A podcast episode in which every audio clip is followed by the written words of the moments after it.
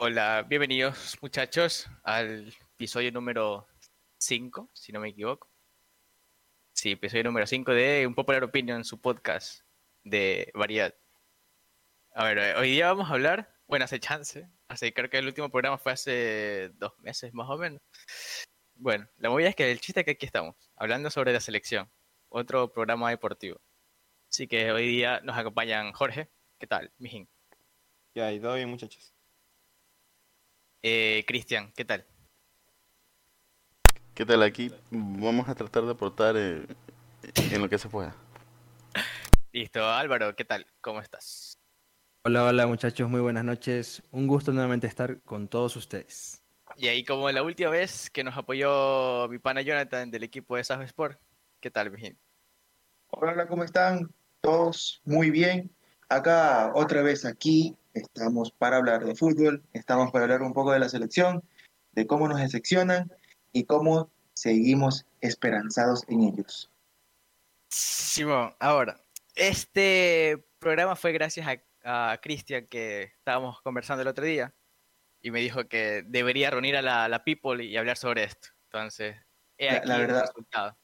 La verdad, pensé gallada. que- oye, pensé que ibas a, a decir auspiciante, ¿sabes? Sí, yo- Y decir, este programa, sí, por, por fin vamos a comer. Hoy se come, hoy se come. Hoy se come gente, gracias. Yo- A ver, primer partido, Ecuador-Brasil. Ecuador-Brasil. ¿Cómo alineó la selección? Domínguez en el arco, no hay más. Domínguez, de centrales Arriaga, Arboleda, los de siempre, y por derecha Preciado y por izquierda Estupiñán. Medio campo, Grueso, Méndez, por derecha Franco y eh, Ayrton Preciado por izquierda.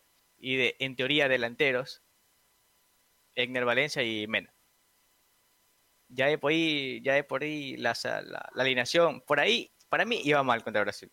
No sé qué opinarán ustedes. ¿Por qué? Por el tema de grueso. Yo no lo ponía grueso si de, de este men. Lo que pasa Ah, es para que- mí tiene que ir 100% Moisés. El problema es que, es que el problema es que Alfaro lo, lo había reservado a Moisés para el partido contra Perú porque ya tenía amarilla. Y el partido contra Brasil, ya que te ibas a defender, iba a ser un partido de alto contacto. Entonces había la posibilidad de que te ganes una amarilla y te pierdas el partido contra. Esa es Perú. otra, esa es otra. Toda la gente decía que íbamos a jugar el partido para no perder o máximo empatarlo. Yo sí Es que, pensaba que se podía ganar ese partido. Era Eh, difícil, era complicado, pero era posible, loco. Es yo que creo que se vio otro tipo de alineación igual. No Es como que el esquema de. Alfaro fue un poco complejo a mi parecer. Creo hecho, yo que, son eh, cinco volantes, ¿no?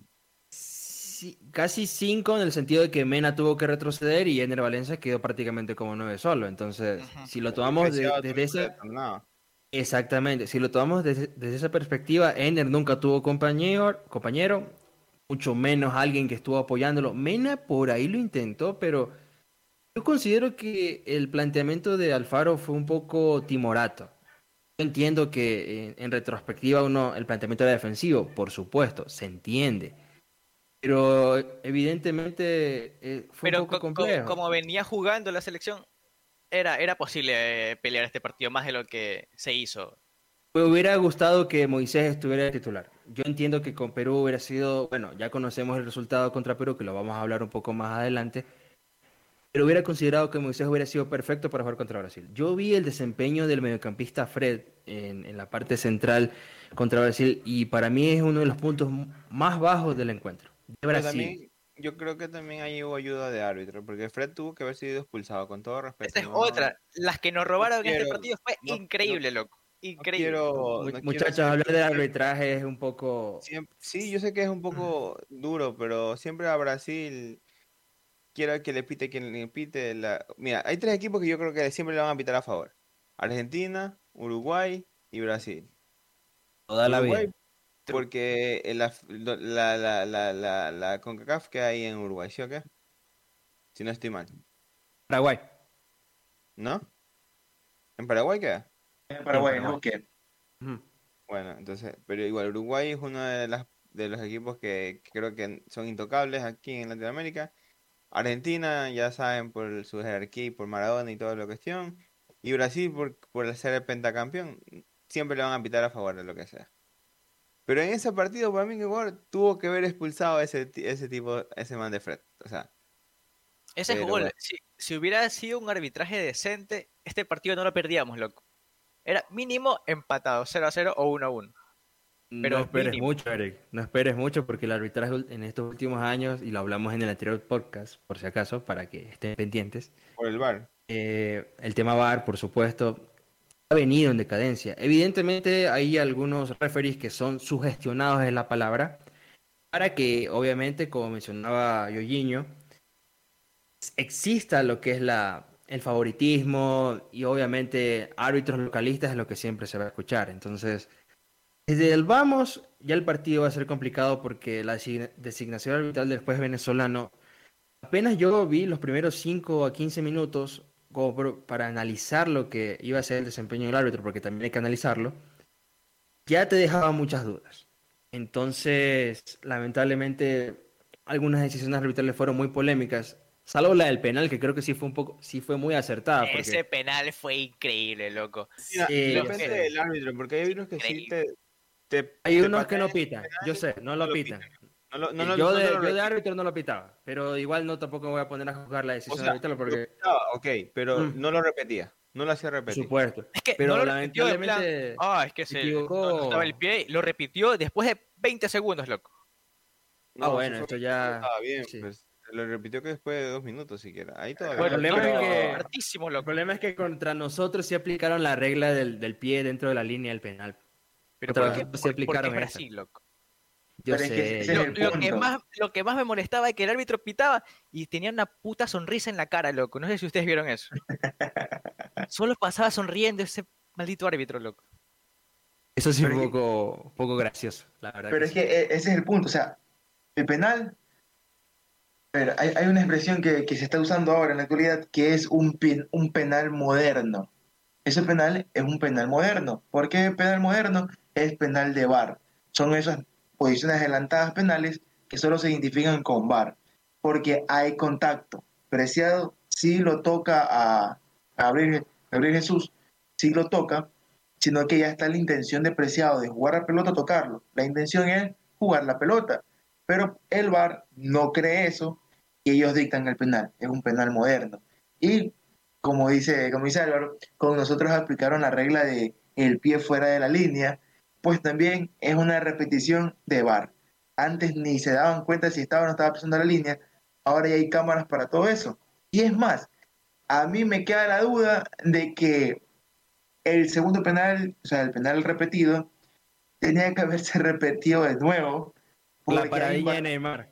No, no, no, porque hay invasión en el área. Ah, sí. mira, Sí, tú, entonces- eso no me percaté. Las Entonces, cámaras no enfocaron eso, por si acaso. hay, hay una invasión, una ligera invasión, que así como eres milimétrico para medir la línea del pie de, de Domínguez, pues también puedes este, medir la, la invasión.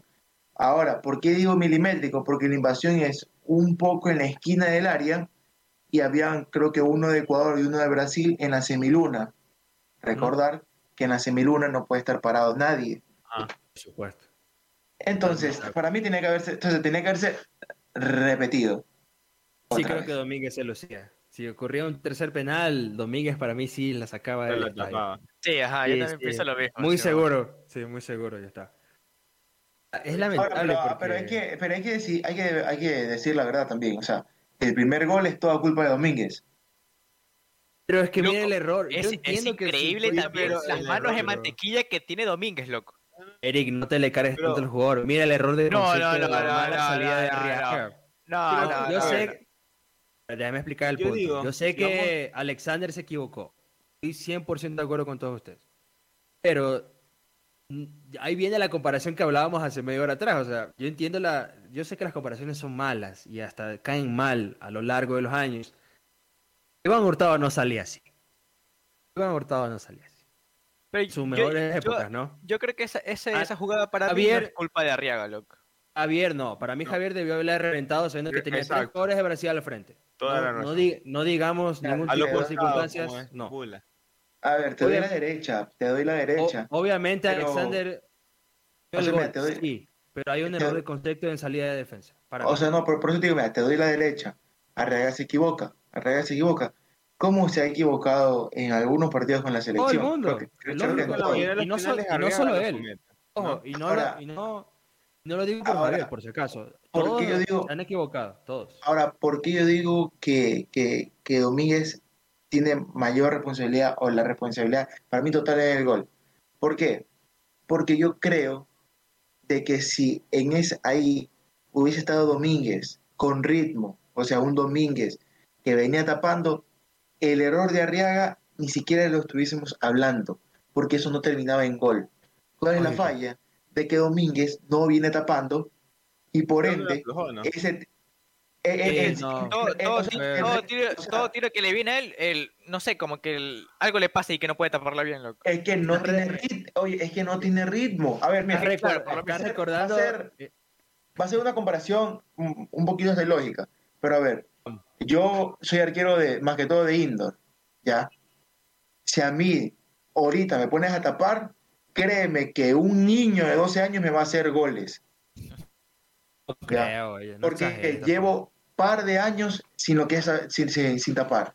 Entonces, tienes un arquero que sí, entrena, sí, pero no es lo mismo entrenar, no es lo mismo estar ahí, estar en la banca, que jugar los 90 minutos o jugar aunque sea ciertos minutos un partido donde sientes la esta de la cancha, donde tú ya te vas ubicando en el arco, vas viendo cuántos metros dejas de un lado del otro, porque, a ver, siempre un arquero es más bueno tirándose para un lado que para otro. Entonces siempre trata de dejar su mejor brazo un poco más despacio para que el delantero diga, ah, se la voy a lanzar allá porque allá el man- hay más espacio. Pero como el, arquero es la- como el arquero es mejor tirándose para ese lado, obviamente que él mismo dice, "A ver, tíramela para acá, mira todo el hueco que te dejo. Entonces también ya viveza del arquero. O sea, todo ese tipo de cosas, cómo se para, cómo frena la pelota, hasta es más, hasta sentir el golpeo de la pelota contra tu cuerpo, el agarre de la pelota, no es el mismo.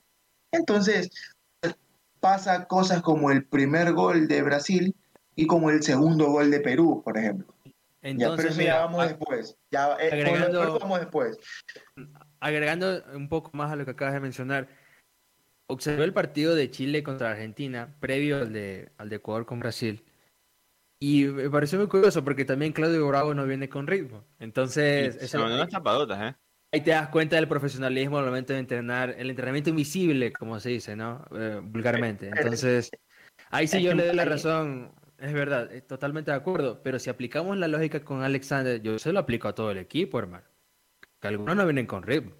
Pero, a ver, pero te soy sincero, en que no vengan con ritmo, el arquero de Ecuador, que este, ¿cómo se llama ahorita? Este, ¿cómo se llama? Alexander, Domínguez. Alexander Domínguez. Yo prefiero ponerlo a él, loco, que ponerlo a- al de Melé. El de Melé no sabe jugar con los pies. Era- iba a pasar la misma cosa. Y Galíndez posiblemente puede, puede ser que lo tape mejor que, que, que, que Ortiz. Porque Ortiz, la- cuando juega con MLE, oye, No, pero Ortiz da miedo, loco. Ortiz da más miedo. Ortiz no sabe jugar Ya. con los pies. Y el quiere ventaja que con tiene- los pies. Lo que pasa es que Ahora- Galíndez me recuerda un ahora- poco a Lizaga, porque Galíndez espera hasta el último dónde, le vas a, dónde, va, dónde, dónde va a patear el gol. Ahora, ahora, tienes razón, o sea, a ver, Ortiz no sabe jugar con los pies, Galinde tampoco es un experto con los pies, y Domínguez no tampoco es un experto con los pies. O sea, tenemos tres arqueros que no saben jugar con los pies. El único, los dos únicos arqueros aquí en Ecuador que saben jugar perfectamente con los pies son los dos arqueros independientes del Valle, Jorge Pinos y Moisés Ramírez. A plena. Ahora, Pero Moisés Ramírez lo, Ah. le tengo más fe. Ahora, ahora, Eh, que Moisés es un poco Ahora- nervioso. pues. Ahora, los tres no saben jugar con los pies, así que el- e- ese análisis va para los tres. Obviamente que a Ortiz lo vemos más domingo a domingo por, por ser el arquero de Melec, pero Y, te voy a ser y sincero, si, si en, así. si- si en ese, si en ese preciso momento el arquero era Ortiz, no hacían el gol. Muy aparte de que Ortiz pueda ser nervioso, que no sepa jugar con los pies y cosas así, a Ortiz, a Ortiz no le hacían ese gol. Te lo digo así. Porque Sí, que a Ortiz que a Galíndez. No, no, no, a ver, no, no, no, Ah, no saquen digamos, con o sea, respecto una mis declaraciones. No, no, no, o sea, digamos, una suposición. Si tú no te, si, si digamos que no podía tapar, en este caso, digamos que, que este, Alexander no puede tapar, ¿no verdad? ¿Tú por quién te ibas? ¿Por, por Ortiz o Galíndez? La verdad, me voy por Ortiz. ¿Por qué? Porque para mí el nivel, porque para mí el nivel de Ortiz y Galíndez no está muy lejos del uno que el otro. Quizás Galíndez en ciertas cosas sea mejor que Ortiz, pero, pero hay algo que Ortiz ha venido trabajando durante los últimos dos años que Galíndez no ha trabajado en los últimos diez y que en la selección se necesita, que es saber jugar bajo la presión. Y en Emelec juegas con eso. Bueno, ahí, te, ahí sí puede ser, porque está en, está en Católica, creo, Galíndez, si no mal. ¿no? Exacto, Ga- Galíndez durante Católica toda no su etapa en Católica, exacto, Católica da lo mismo que pierde empate, o sea, da lo mismo. Ya. Ya, este, al único que le- entonces, en MLE va a haber la presión siempre la hinchada, de jugar internacional y cosas así. Exacto. Es más, eh, te, lo de- te la dejo clarita. El año pasado, Ortiz cometió, digamos, un número que, que no lo tengo a la mano, pero cometió, digamos, 10 errores. En el mismo lapso que se está jugando de campeonato, a comparación, había 10 errores el año pasado, este año hay uno. Entonces, ¿qué te da a entender? De que el año pasado, el primer año en el Club Sport Emelec, obviamente le va a costar. Hay otros jugadores que, que llegan y se ponen la camiseta y parece que han jugado desde, desde, que, desde que debutaron en Emelec. Ya. Pero hay otros que les cuesta. Ejemplo, Pedro Ortiz. También este año se ha visto más afianzado. Es más, la victoria contra Talleres, de la cual hablaban antes de comenzar a grabar, eh, mucho se la debe Ortiz. Ortiz salvó hartísimo antes del primer gol de Emelec. Pero bueno, y algunas otras victorias se las deben a Ortiz. No es solamente Sebastián Rodríguez que el man hace el gol y él mismo se aplaude. Hay muchas jugadas que Ortiz salva. Por eso digo, el nivel entre el uno y el otro no está muy, muy lejos, pero yo me decanto más por Ortiz, la verdad. Es más, eh, yo creo que si mañana juega uno, jugaría Ortiz. Es lo que creo, que jugaría Ortiz. Aunque, no sé, es que, ¿por qué digo que jugaría Ortiz? Va, va por el, por el otro que es más Es alto. que- también. siento que puede ir por Galíndez, pero no sé, e- es que creo que uno de los amistosos, creo que cuando no estuvo Domínguez, creo que lo pusieron a Ortiz y no lo pusieron a Galíndez. O sea, en los amistosos para, para Alfaro, el suplente de Domínguez es Ortiz, más no, más no Galíndez. Ah, pero yo, yo creería que debería jugar mañana, pero bueno. Ahora ya, hablamos de los arqueros. En la defensiva, yo creo que todos creo que sabemos que Arriaga es un poquito irregular, a veces sale muy loco. Eso es lo que le pasa al man igual.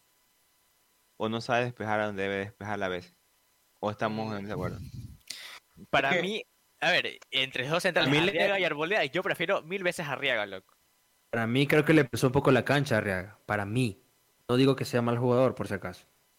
No, es que nadie estaba diciendo que puede ser mal jugador. Lo que digo es que... No, es que a veces se tiende un poco a interpretar de forma negativa. No lo digo por nosotros, ninguno de los cinco que estamos aquí, sino a nivel general, porque date cuenta que todo pasa por un filtro, que es la prensa. Y la prensa a veces te da una, pero te quita dos. Entonces, Javier, el- la cuestión es que un primer tiempo fenomenal, incluso se lo comentaba yo a Eric el día del partido. Me sorprendió mucho. Error, entonces... Lo, lo borró por completo a, a Gabigol. Sí, exactamente. O sea, el- el- yo entiendo que por uno, una cosa que uno haga mal, las 10 cosas que hiciste bien se van a eliminar prácticamente. Bueno, eso sí. Y es lamentable porque se lo castigó bastante, porque yo entiendo que ya el 100% de los comentarios se lo lleva a Alexander Domínguez, pero la, y la parte previa, muchachos, digo, no, yo entiendo que Javier Arrega es un excelente jugador, e incluso yo, para, para a mi parecer, tiene una buena dupla junto a Arboleda. Lo que sucede es que no, no creo que hay mucho trabajo entre ellos.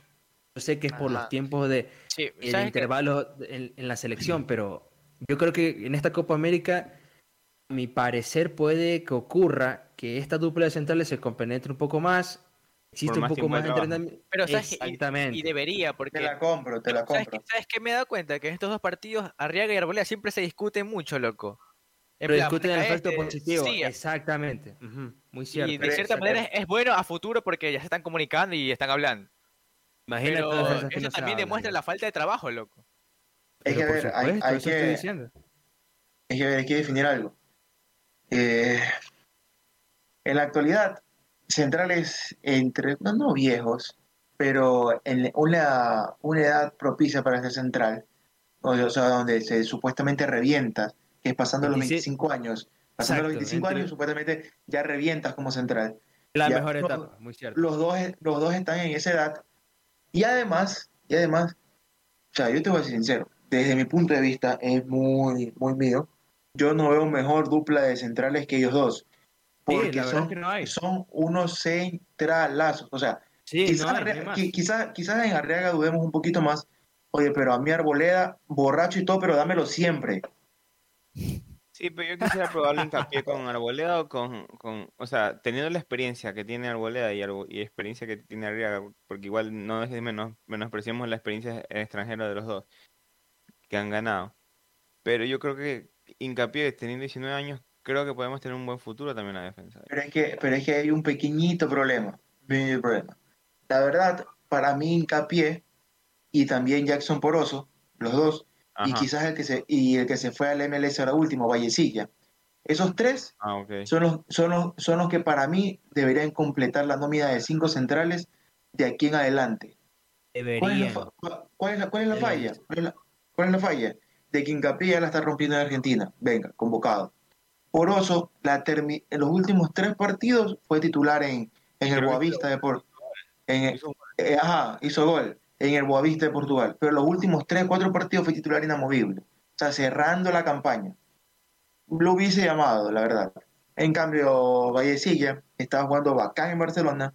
Balaucas se perfilaba como el titular, pero lo contratan de la MLS. Y en la MLS creo que ha jugado uno o dos partidos y ha hecho un gol. Pero no se lo ve mucho por allá. Entonces quizás la cancha la esté perdiendo. ¿Cuál es el pequeño problema que te mencioné al principio? De que yo aquí le compro el discurso que acaba de decir Álvaro. O sea, yo la Copa América la utilizo para que mi saga central inamovible sea Arriaga Arboleda. Decirle, mira Ar- Arboleda, Arriaga falla esto, esto y esto. Esos son los fallos de, de- de Arriaga normalmente en los partidos. Tú tienes más experiencia que el man, tú eres el más capacitado para ser, digamos, el ancla del equipo, el, el último, el que nunca sale o el que sale poco, para poder desde ese punto de vista corregir errores y que Arriaga sea el central. Si ya sé que Arriaga se suele equivocar, no, yo no me arriesgaría a dejarlo a Arriaga como mi última línea. O sea, si me van a entender, siempre, siempre un central se adelanta primero que el otro. y es excelente, Ya. pues. Para mí Arriaga, para mí Arriaga sería, sería ese, el que esté un poquito adelante. O sea, el más pro... Es que ese también es el problema. Arriaga siempre es el que intenta, ¿cuál es la Salir. palabra? Salir, el que, dominada, el- sí. el que intenta presionar, el que intenta este, cubrir al, al delantero, al 9 que tiene el otro equipo. Entonces, desde ese punto de vista, siempre va a ser el, el señalado para equivocarse, porque es el que va contra el otro. En cambio, Arboleda es el central que maneja la línea completa.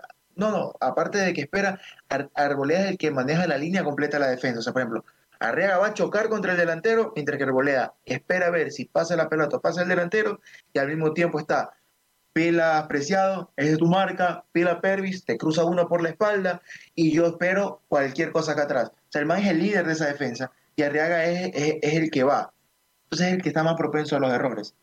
En cambio, hincapié, como poroso, como te digo, serían esa pareja de central a futuro. O sea, yo siempre los traería, pero yo todavía no Igual lo habría que lanzaría. trabajarlos. Yo no lo lanzaría ahorita hincapié, porque estamos en un momento bien fuerte por los resultados, porque si la Copa América hubiese empezado antes del partido contra Brasil, estuviésemos hablando, el podcast de hoy sería Ecuador, candidato a ganar la Copa América, Ya. Muy bueno, muy bueno. E- e- ese sería, ese sería el, el- podcast. Y es más, muchas personas nos ponían como candidatos, como la tercera potencia en estas copas, cuando nuestra mejor participación es, es aquí, cuarto lugar, brother. O sea, nosotros en Copa América nunca nos ha ido bien. Y, ese, y eso quería decir al principio, cuando hablaban de, de cuando Bodero decía, de que yo sí creía, yo sí creía. Yo también, la fe siempre la vamos a tener, pero en Brasil no, ha- no hemos ganado nunca. A Brasil no le, no le ganan, no me acuerdo desde cuándo, en, en- en su, en su tierra. A Brasil nunca le hemos marcado, este, ¿cómo se llama? Más de, más de tres goles. Porque me- lo mejor que hemos hecho en Brasil fue el 3 a 2 en el año 2000. Lindo Ya. sombrero de Aguinaga, por si acaso. Exacto. Eso es el mejor resultado. O sea, ese es el mejor partido que, que Ecuador ha tenido en Brasil. Ese es el mejor.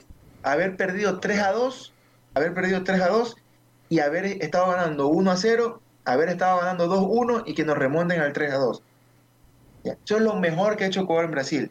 O sea, como que también ese partido sí, sí era totalmente perdible, digamos. A, a todos nos duele es que hayamos perdido contra Perú. Pero, y entonces, bueno, bueno, entonces la alineación, diga- digamos que los dos centrales bien. Por derecha, para mí, Ángelo debe ser titular, no Pedro Pablo Perlaza. Pleno, loco, Preciado juega muy bien, loco. Pero activo, creo que si no estoy mal, y no sé si por la prensa, como a veces suele, bueno, dice Jonathan que a veces también, o y Álvaro, que la prensa suele subir una de más o- y bajarte dos. Pero tengo entendido que Pedro Pablo Perlaza está perdiendo titular en liga por indisciplina también. Ya no forma parte de liga, por si acaso. Lo- lo- Falta lo arreglar tienen- algunos detalles legales por ahí. Lo tienen borrado por completo. Sí, Pero ya por no, ya no. ¿no? Claro, No creo eh, que eh, tanto sea por indisciplina, sea, sino es- problemas con el director técnico en general y con la administración encargada obviamente por los señores Paz. pues, ¿no? De ahí no creo que Eso- pase más por su rendimiento, sino que él sí tiende un poco a desconcertarse en la cancha y pierde el hilo del partido y, y ese y- No, Usted- apar- apar- aparte de eso, este, como, como menciona Álvaro, tiene problemas con el técnico, tiene problemas con la directiva. eh, creo que eso se le podía dominar un poco en disciplina, pero Demas- más son- demasiada son, sería. son- pero no son problemas así como que se ha peleado, sino que son problemas de que el man está reclamando de que Liga de Quito le debe premios por la Libertadores el año pasado, le debe premios por haber clasificado a la final del año pasado y le debe premios de alguno que otro partido. Eh, entonces, todo va más radicado al dinero, aparte de que los directivos de liga salieron a decir de que ellos, de que Perlaza tenía algunas demandas por alimentos, eh, y, y Liga de Quito decía, mira, yo te voy a pagar esas demandas y vamos a ir descontando de la plata que te debo, porque Liga de Quito está un poco mal financieramente, no está pésimo, pero sí está mal, o sea, se le, le está complicando un poco conseguir el dinero que necesita para financiar el equipazo que tiene. Que Gavarini coloque un local de vinos acá en la ciudad de Quito, Eh, como que eh, te eh. da a pensar ciertas cosas, ¿no? En- entonces, entonces este, le, le está yendo mal un poco a Liga de Quito y, y está, estaba tratando de cómo ir resolviendo. Pero Perlaza solamente pensó en, no, yo quiero que me paguen mi plata y punto. Págame mi plata y punto.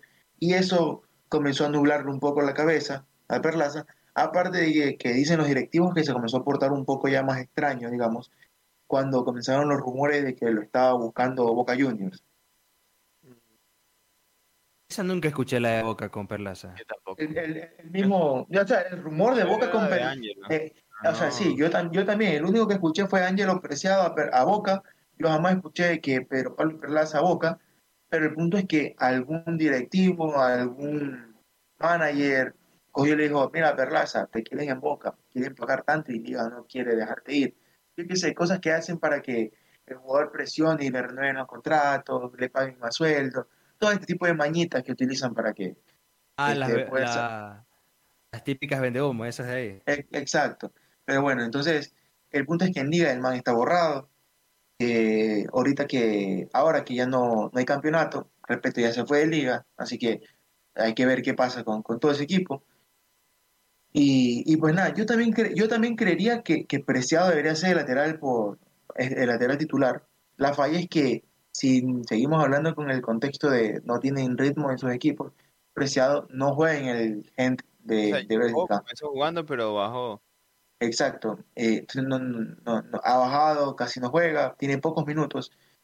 Y por ese lado, por ese lado es aquí viene la, la, la mega, la, la, la mega, ¿cómo se llama? La mega polémica, Ah, porque para el actual llamado, eh, o- para un spoiler, no voy, no voy a entrar mucho en el tema de Vino Castillo porque es un tema complicado.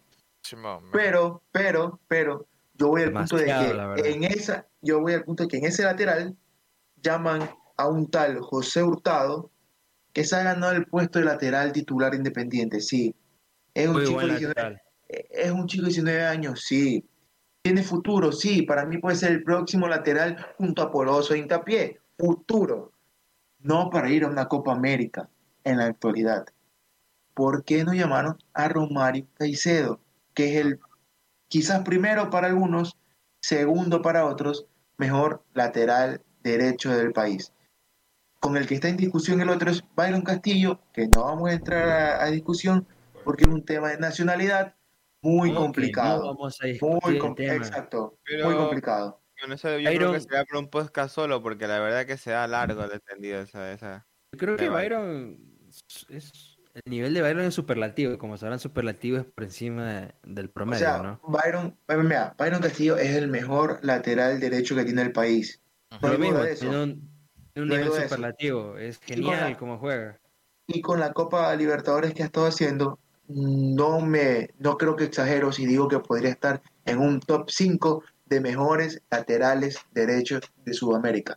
Creo yo que no puede estar exagerando. Quizás el puesto 6, 5, pero creo que un top 5 entra Byron Castillo en Sudamérica. A medida de cómo nivel- avance la- el nivel de la- del equipo en general, porque obviamente no, no, se- no se lo mide tanto por, por persona individual, sino por competi- competitividad dentro de cada equipo. Considero hablo que de si la- es que Barcelona sigue superando las fases, creo que sí a Castillo lo pueden alinear como... Daría y figuraría como la alineación de defensa lateral derecho Sí. titular de la Copa Libertadores, para mí. Sí, pero, pero hablo hasta el momento, fase de grupos y lo que demostró para mí.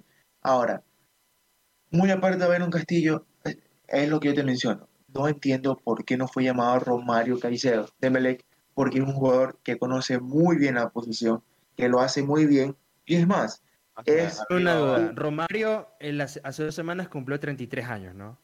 No me Sí. equivoco. Corríjame esa parte. la verdad, 23 ahí años. sí, así es, edad de Sí, sí, Romario, no. Pero 31. a lo, a, a lo, a lo que voy es que 31. a lo que voy es que es un, es un lado donde Melec basa casi todo de su fútbol, Sí, sí. ¿ya? Era todo por Ento- ahí. en- entonces es inentendible porque no lo, o sea, llama a Dixon, con todo el respeto del Y mundo, Dixon Dixon no, está jugando, o sea, con todo el respeto del mundo, Dixon se ha visto muy mejorado gracias a Sebastián Rodríguez, Sí, pero no ajá. es un 5, no es un 5 que, que, que digamos que tenga, para mí no es un 5 que tenga nivel de selección. Hasta ahora sigo sorprendido de por qué Le lo sigue ganando Alan. Franco, le va a seguir ganando Jason Méndez, le va a ganar, hasta el mismo Novoa le gana a Dixon.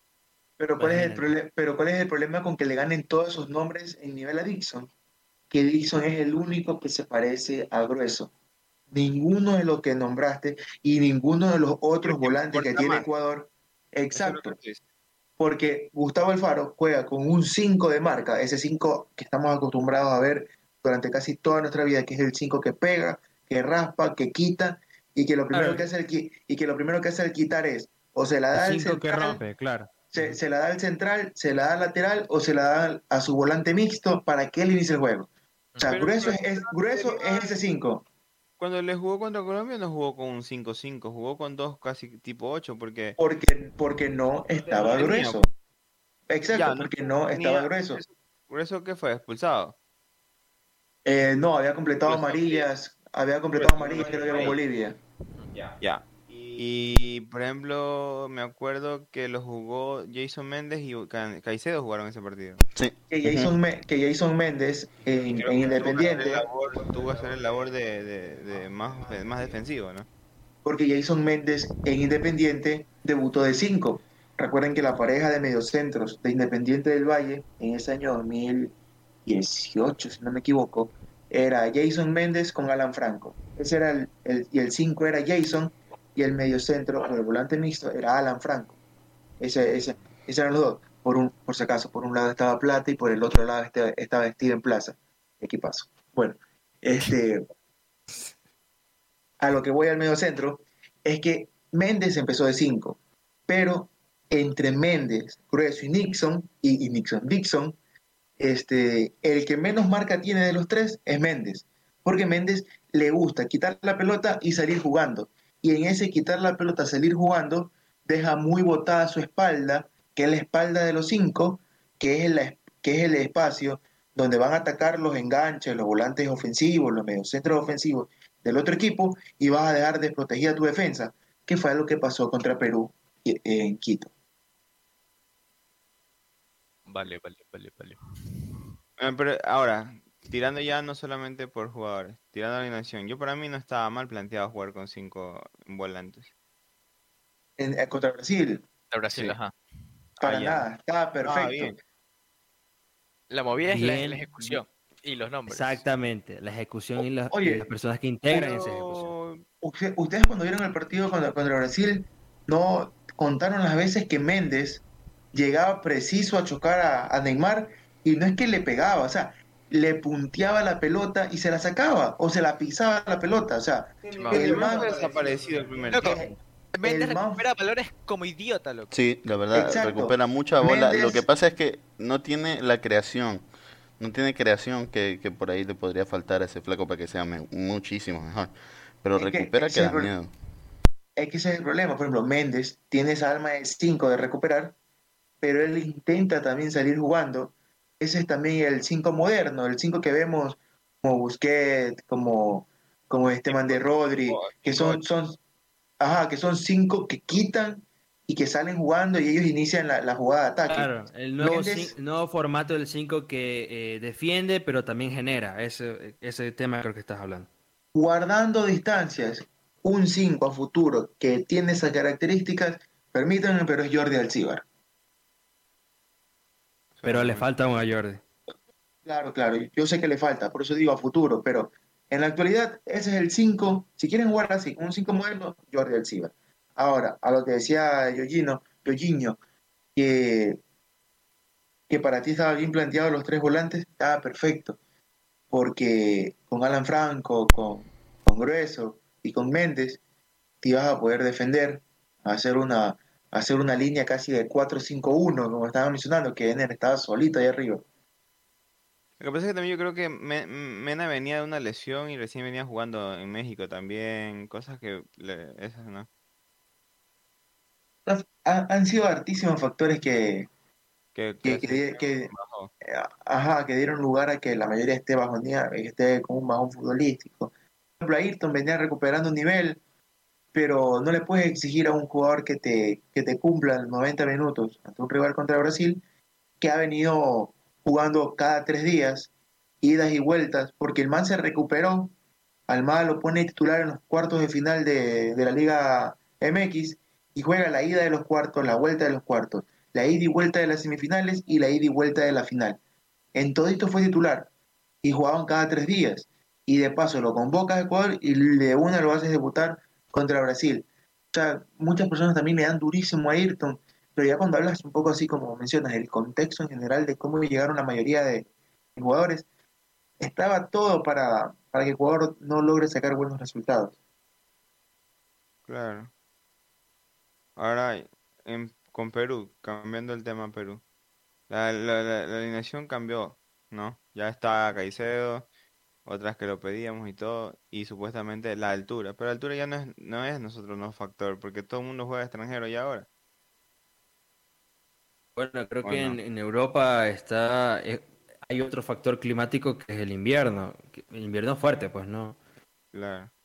Pero de ahí no creo que en Europa exista tanto lo que es la altura. Hay, hay cambios climáticos fuertes, sí, pero altura, altura, como acá en, en la capital, lo dudo mucho. Creo que en México hay algo de altura, creo, no En sé México seguro. sí, en México sí, sí hay, sí, sí. En Sí. estados en específico, pero no, no en todo México, ¿no? Estrada y Mena juegan en altura. Estrada, Fidel y Mena juegan en altura. Ah, Por ejemplo.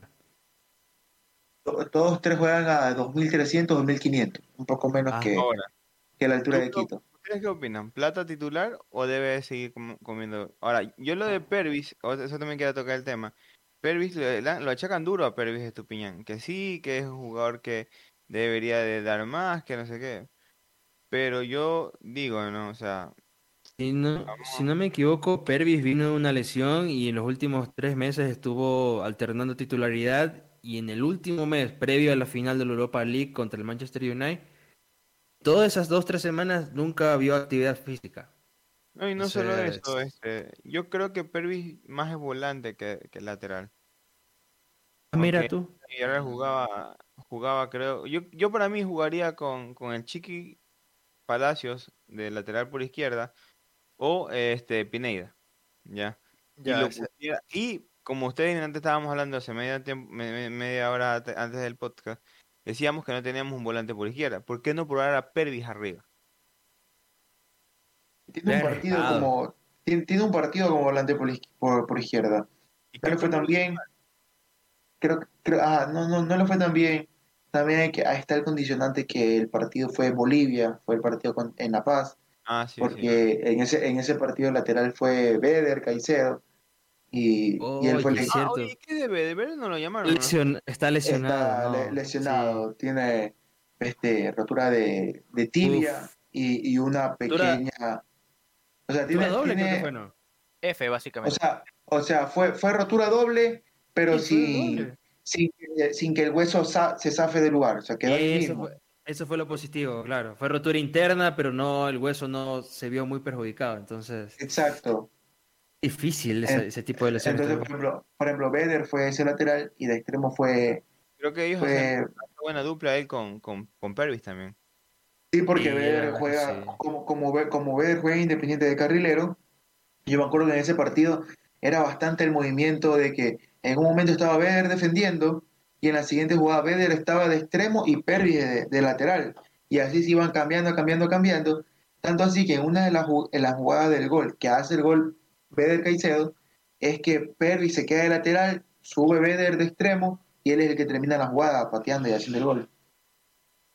Claro. Y estuvo el problema. Algo que me di cuenta que de Estupillán que estábamos conversando ese día con Cristian es que Estupillán me recuerda un chance a Montero, loco. Montero corría como idiota y, no, No, y se entraba horrible. más.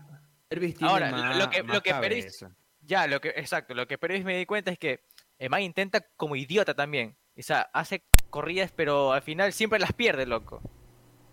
O sea. Es bastante impreciso en ahí punto. lo, lo que dice Jonathan. No hay otro izquierdo que, que le ayude, o sea, que le acompañe. Claro, y- claro, y como estaba con Carabalí, ninguno de los dos se entendía lo que querían hacer. Exacto. Eh, volveríamos al punto inicial de la conversación. No hay tiempo de trabajo. Entonces, Y esa Claro. es otra. Ese día también estaba Complicado. comentando con, con Cristian. Necesitamos Entonces alguien que haga de, vayamos, de entonces, entonces vayamos a la Copa América como a- al estilo bolillo. Vayamos No, a aprender. no, no, no, tampoco, no, no, no. A Cosa- probar. No, no, no. Yo no voy a especular porque lo- la Oye, frase del bolillo es ir a Y- especular. Y, vienen cambiando Ah, jugadores. O sea, no- a ver. hasta, hasta la hora veo un once titular que no se mueva, loco. Ahora, fuera de broma, fuera de broma. ¿Se imaginan lo que es el hecho de que hace una semana atrás éramos la tercera candidata a ganar la Copa América y en la actualidad estamos hasta pensando a ver si es que pasamos en la fase de grupos por haber perdido dos partidos? Porque, Claro. Repito, y dos partidos mí- de, y- equipos que nos tocan en el grupo de este fin de No, semana. y aparte de eso, yo repito, yo repito, en la cabeza lo tengo, que en realidad no es haberlos perdido, es la forma de cómo se los perdió. Perdimos, Sí. perdimos. Que no quiero decir perdimos bien, la verdad, porque eso sí sería ser un poco miserable ah, comentarlo de mi per- parte. Perdimos feo, o sea, desnudaron absolutamente todas las falencias que tenía Ecuador. Todas, Ah, todas, ¿sabes, todas. ¿sabes, ¿Sabes qué? También me dio coraje, loco, que cada centro de la selección, los dos centrales subían, loco. Y nos contragolpeaban horrible, que así fueron los goles de Perú. Qué cabreante, loco, cuando suben los dos centrales y no hay nadie que se quede abajo, loco. Es que, es que, a ver, los dos goles de, de Perú fueron en un tiro de esquina. Eh, cuando suben los centrales a cabecear, la ley no está escrita en, no está escrito en, en- ¿cómo se llama? Eh, eh, como que es regla fundamental, pero la ley manda en que si tus dos centrales suben a cabecear porque son fuertes en el aire, tienen que quedarse en la media cancha tus dos laterales, porque suelen Claro, ser por los lógica. Claro, porque, es que eh, porque, porque los suelen ser el los- 5, loco. no el 5, el volante mixto, porque el 5 Ah. suele también subir a cabecear, sino que porque en la, me- en la media luna debe quedarse siempre el volante mixto para jugar la que tanto se le llama la segunda jugada, que es la jugada del rebote si es que no sale el gol. Y si es que esa, esa segunda jugada la pierde el volante mixto, deben estar uno o tus dos laterales listos para correr y cortar con todo. En este caso, Pervis y Ángelo Preciado. ¿Qué pasa en la primera jugada? Suben los dos centrales, no cabezan bien, hay una segunda jugada, la segunda jugada la coge Cristian Novoa, o sea, hasta ahí la ley se va cumpliendo, pero ¿qué pasa? Cristian Novoa la pierde. ¿Qué pasa ahí? Pervis está muy adelantado y el balón se lo mandan a la Padula. La Padula corre y ¿con quién está corriendo? Con el otro lateral que queda para cerrar la jugada, que es Ángelo Ángelo. Preciado. Eh, otro Nuestros jugadores se pasaron resbalando durante todo el partido y donde no te tenías que y donde no te tenías que resbalar, te resbalaste. y, Ajá, viene el primer, y, viene, y, y viene el primer gol. ¿Qué pasa en la segunda jugada? En el segundo gol, igualito, calcado. Tiro de esquina, segunda jugada, Cristian Novoa la pierde, se la lanzan otra vez a la Padula, la Padula va con el balón, esta vez baja Pervis, si baja bien Pervis, pero en una triangulación se la toca a Advíncula, el lateral de Perú, y Advíncula lo que hace es fundirlo a, a Domínguez. Y aquí es donde yo vengo que también, aquí es donde yo digo también una pequeña porción de error de Domínguez. Te vas a voltear, por Dios. ¿Cómo Sí, te vas a voltear, hijo de Dios? Es O sea, como que recordó- el que al pecho. Quédate ahí. O sea, si te hacen el gol, te lo hacen. Pero ¿cómo te volteas, hijo de Dios?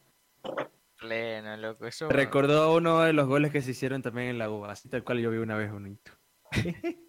Eh, a- a- algo, algo, ese es sobre, algo sobre el partido de Perú, es que no me parece súper curioso, es que este se escuchaba a Alfaro gritando, estamos muy pasivos, estamos muy pasivos. Estamos tibios, estamos tibios también creo que Ajá, una vez. y, una y, y lo curioso es que cuando se inicia el, o sea, en el primer tiempo sacamos el 0 a 0 mm, eh, con varios ataques también de Perú, o sea, que tuvieron la posibilidad de hacer gol.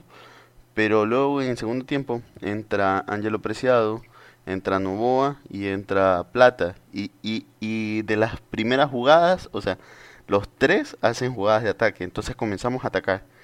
Y fue en el, o sea, fue cuando comenzamos a atacar que perdimos el partido. O sea, es como algo curiosísimo. O sea, por eso Eh, que es decíamos que antes que nos agarraban de contragolpes cuando- y Simón. Es una- a ver, creo que es cuestión de estructura ahí. Se mencionó que eh, cuando no hay trabajo serio, ocurren este tipo de desastres con Brasil, se haga en esta semana con Perú.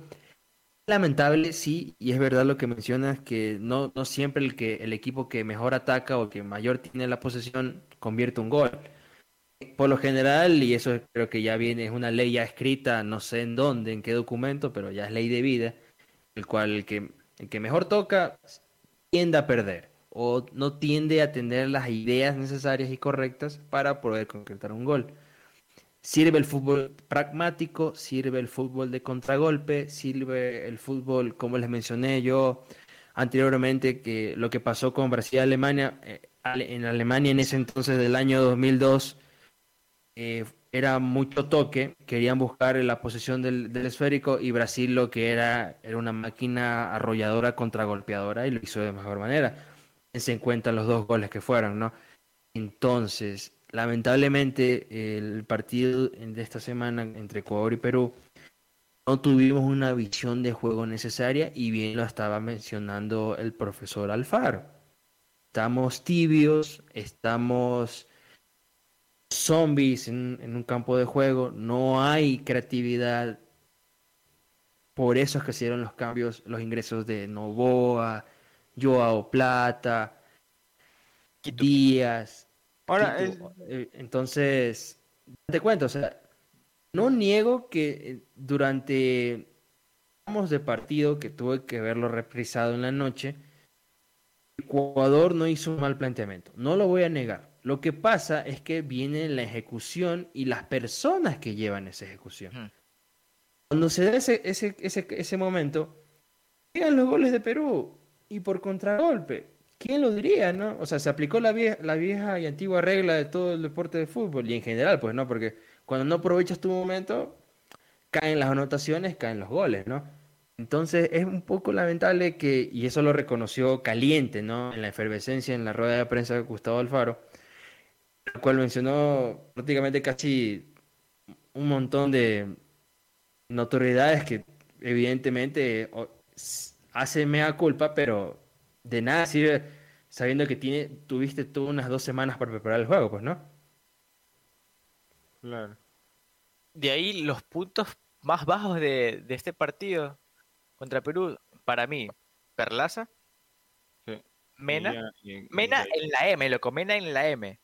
Carabalí, bueno, Carabalí full XD, que estaba full nervioso, supongo. De ahí. Moisés, XD. Moisés que- Caicedo no fue de los mejores partidos que le he visto hasta ahora, pero haciendo lo suyo. Lo, lo de Mena podría ser más bien por las expectativas que realmente, o sea, más que por las expectativas más que que realmente haya hecho un mal partido, o sea, un partido tibio como decía Álvaro, pero pero hacía a terrible Oye, Yo no, por las expectativas más. No, o sea, no, fue, fue malo, fue malo, no, sí fue, sí fue malo. Porque ¿cuál, es la misión, cuál, cuál es la misión de, de- de Ángel Mena en la selección? Es el, el ser el primer o, o, ¿cómo se llama? La primera opción Buscar ataque. Primera- o, o- o- o volante ofensivo de, de la selección, o sea, el crear ataques. Y Ecuador en el primer tiempo no, no creó ninguno. Tuvo que entrar Novoa con Gonzalo Plata, y Gonzalo Plata hay como dos jugadas donde creo que se saca desde la padula hasta el arquero se lo sacó.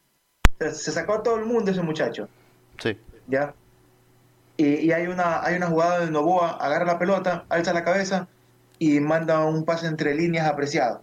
Con ese pase entre líneas, o sea, eh, esto va a sonar un poco ya más, más como que sarcástico, pero con ese pase entre líneas se utiliza la frase de hizo más que Mena en todo el primer tiempo. ¿Por qué? Eh, eh, Claro. Es que, por eso te digo, va, va a sonar sarcástico, pero es que lastimosamente el trabajo de Mena era apoyar un poco al- a los volantes y una vez que tú tengas la pelota, busca crear el juego ofensivo de Ecuador y lastimosamente, gracias al juego defensivo de Perú, Mena no lo pudo hacer. Entonces, si entra en un partido malo, como dices, no terrible, porque no es como que es mal que jugó, ni siquiera corría, no, no, pero sí un partido malo para el trabajo que él debe realizar. Expectativas como expectativas, creo que ahí entra todo el equipo, ¿sabes? Porque creo que también lo que, lo que pesa más en el dolor de haber perdido contra Perú es que uno se sentó a ver ese partido pensando cuántos goles voy a gritar el día de hoy. Chuzo. ¿Ya? Muchos se sentaron así a ver el partido. ¿Cuántos goles gritaremos? ¿Quién hará el primer gol? ¿Será que hace gol Jordi Caicedo? ¿Será que debuta con gol? ¿Sabes qué? Jugó muy bien Jordi Caicedo, mejor que Ener Valencia. el último Que, que partido. eres, que eres loco. No, Jordi no, Caicedo No, para mí jugó mejor Que- eres Valencia. loco. loco. no, no, Que eres no. Loco. loco. Que, El más Eric, Con, que no, Con el que, debido- que no, que no. el debido respeto, Eric, ¿qué partido viste? Eric, Me pregunto. Eric, que no te nuble la vista tu amor por Lukaku. No es Jordi Caicedo. No, no, no. Oye, pero ¿vas a decir que no hizo más que Ener Valencia en el último partido? No, no. Pero Ener, Ener no tuvo, no tuvo, exacto. Que, que se haga más, o sea, si estamos jugando No, defensivo, o sea, Lo de, lo de, Eric- lo de Ener, casi digo Eric, lo de Ener eh, fue un trabajo más defensivo, Eric. No, no me vengas a decir. Claro. Yo- O sea, a ver, Jordi- comparar. a ver, Mira, Jordi Eric, no es que haya jugado mal, Eric, entró también, al pon- igual que Carabalí, un poco nervioso, entonces... Mira, Eric, pon en una balanza, pon en una balanza el partido de Jordi Caicedo en la altura, en Quito, contra Perú, y no pongas el partido... A ver, Ener Valencia, Ener Valencia creo que no juega el partido contra Colombia. No, no lo juega. Sí, sí juega, sí juega. No, no, no lo juega. Porque juega, juega Mena. Sí, ah, juega. güey, güey, güey, tú no dices contra Colombia no lo juega, no, no lo juega. No, ya. Entonces Ah, pon una. Ah, Colombia se juega. para poderlo comparar, tienes que comparar el primer, pero- tienes que, tienes que comparar el primer tiempo de Ener me Valencia. Tú, tú me estás hablando del que, el, el que le ganamos por goleada, ¿no, verdad?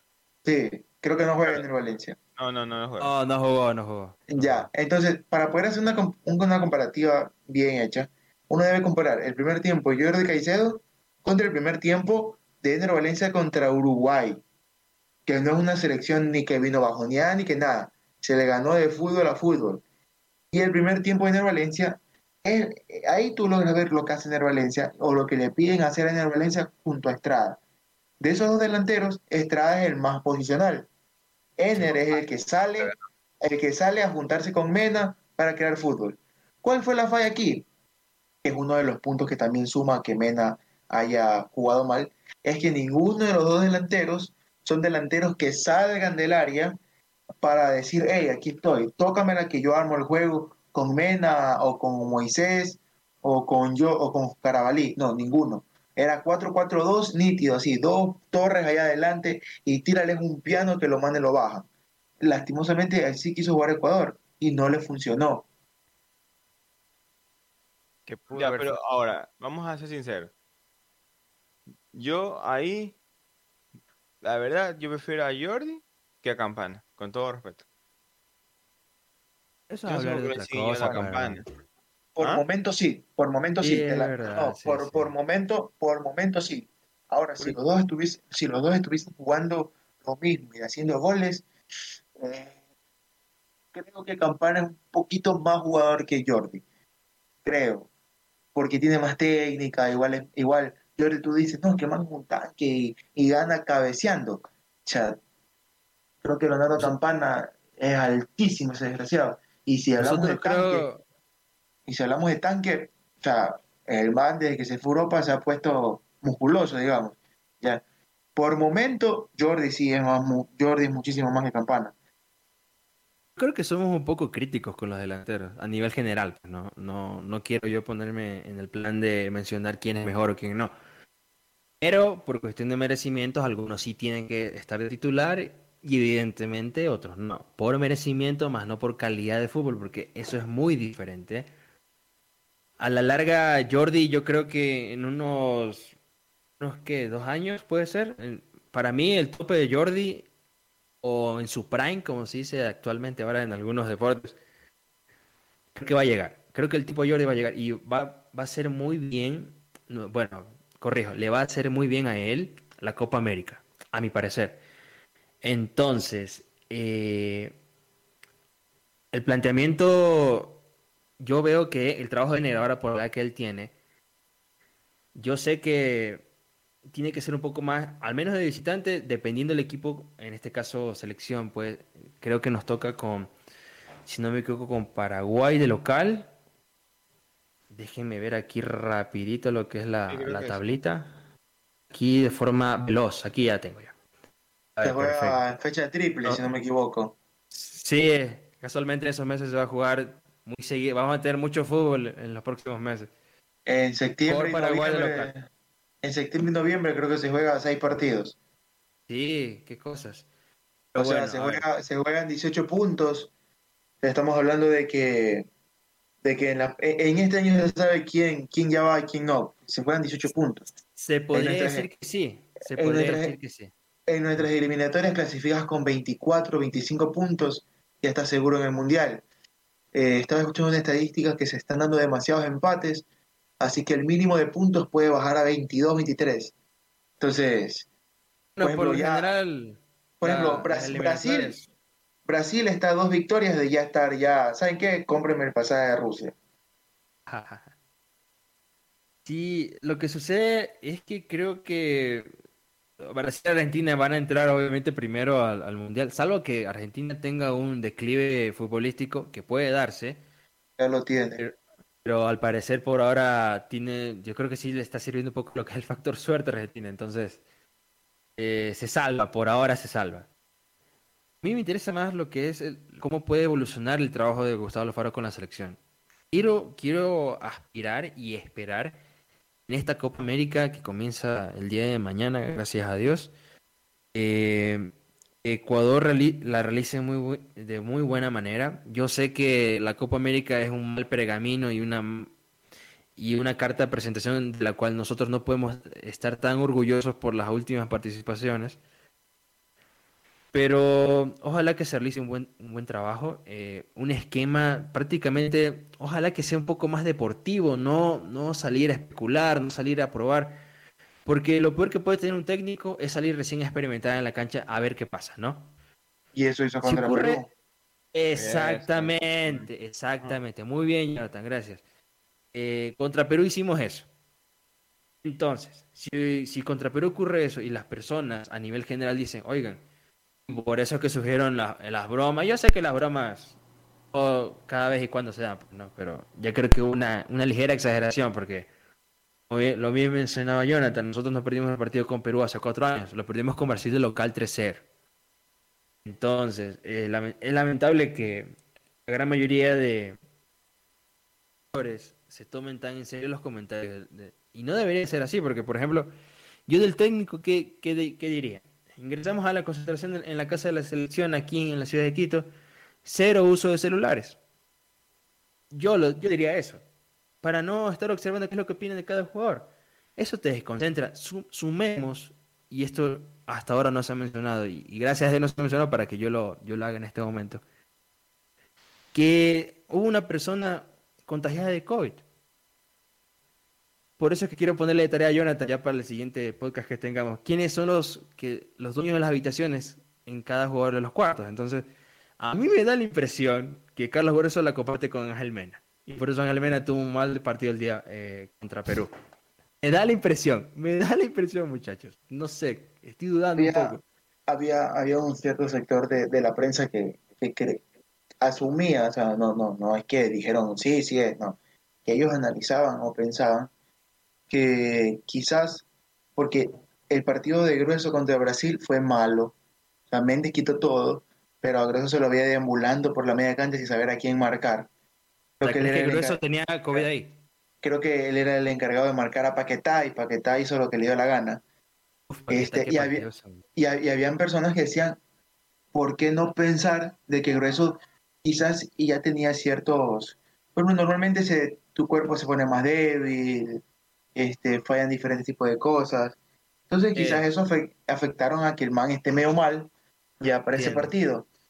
Hay, hay, hay personas que dijeron eso. Yo verdad no sé, no lo creo. Para mí siento que fue un mal partido y, y se contagió quizás después de... No, no sé si a la final, eso es algo que no podemos saber nunca, si jugó contagiado. Además, que si hubiese jugado contagiado, ya creo que hubiese salido algún positivo en Brasil, cosa que no, no ha pasado. A veces hay falsos positivos y falsos negativos. Entonces, Bueno, bueno. Algo, un tema que hay que tocar 100%. Tema Quito.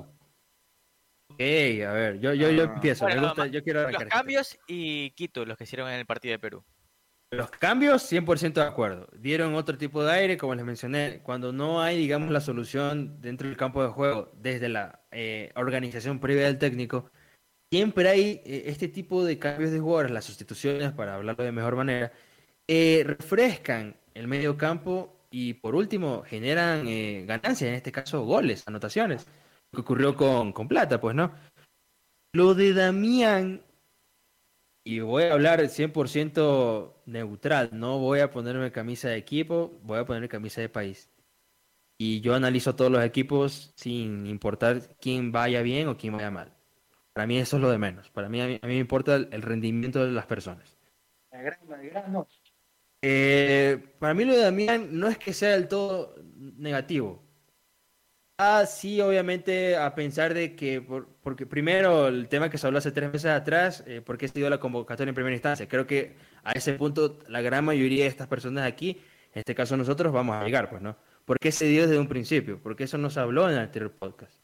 Entonces, eh, no lo vi mal, pero yo sí dije, si es que va a estar Demian Díaz, tiene que primero tener una excelente Copa Libertadores y segundo un excelente campeonato nacional. Y por último, desempeñar un papel no, no siendo titular, pero sí apoyando dentro de los aspectos de, oye, como Deme es una persona que tiene mucha experiencia a nivel nacional en este caso. Camerino, en Camerino, Camerino.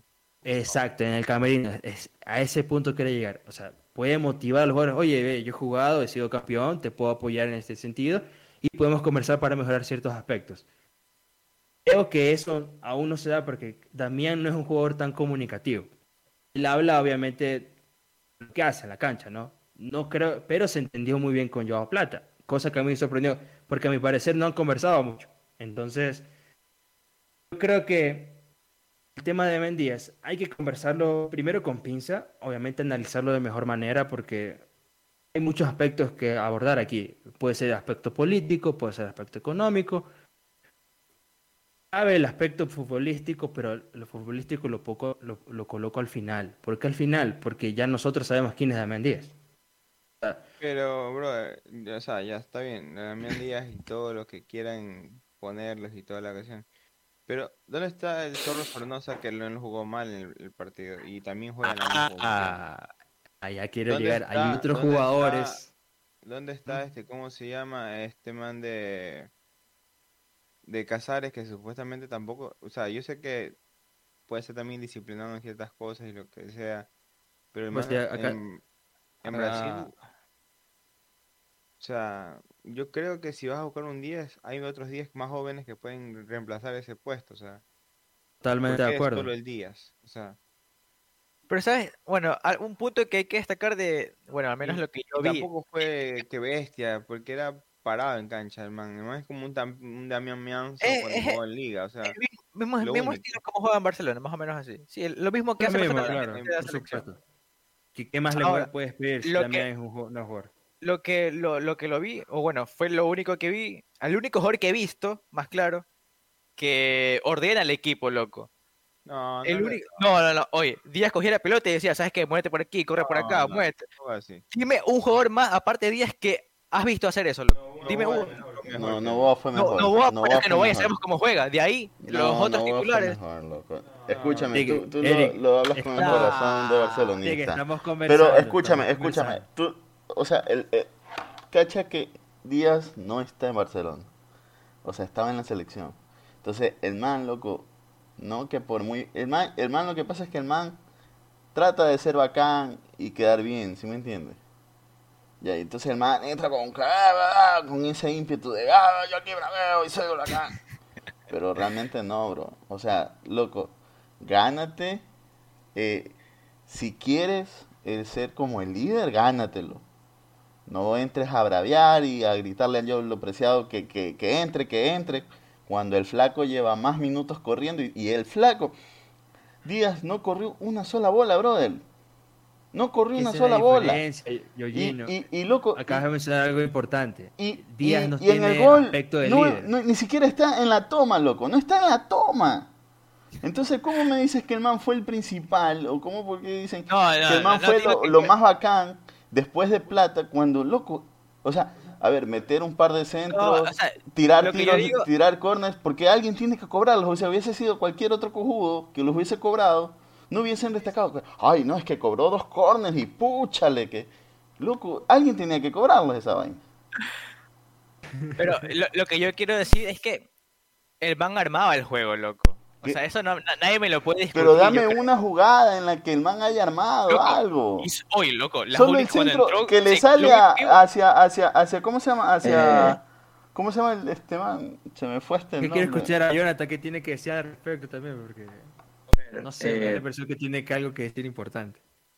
No, no, a ver, es que hay que definir ciertas cosas. A ver, muy aparte, muy aparte de que si el man ingresó con el ay, ay, como estás escuchando, este, este, muy aparte de eso, porque es el ímpetu con el que puede entrar cualquiera, muy aparte de que si fue Díaz quien cobró los tiros de esquinas, porque te doy la razón, cualquiera de los 11 que están ahí, menos Domínguez, o sea, cualquiera de los 10 puede ir y cobrarlos. Eh, sí, también le doy la derecha a Agüero cuando él dice Díaz entra y el equipo se organiza. Sí, porque Díaz, una función, por ejemplo, hay una que, que- que mencionan de que Díaz no corrió ni una sola pelota. ¿Qué te puedo decir? A veces la velocidad no es física, sino mental.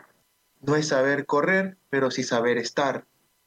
Entonces, y cuando también mencionan de que hay jugadas en donde él haya armado, si no me equivoco, la que todo el mundo grita de que Fidel Martínez no la pudo empujar, es una jugada armada de él con Gonzalo y con Preciado, en una triangulación por el lado derecho, donde él termina avanzando hasta la última línea y lanza el centro.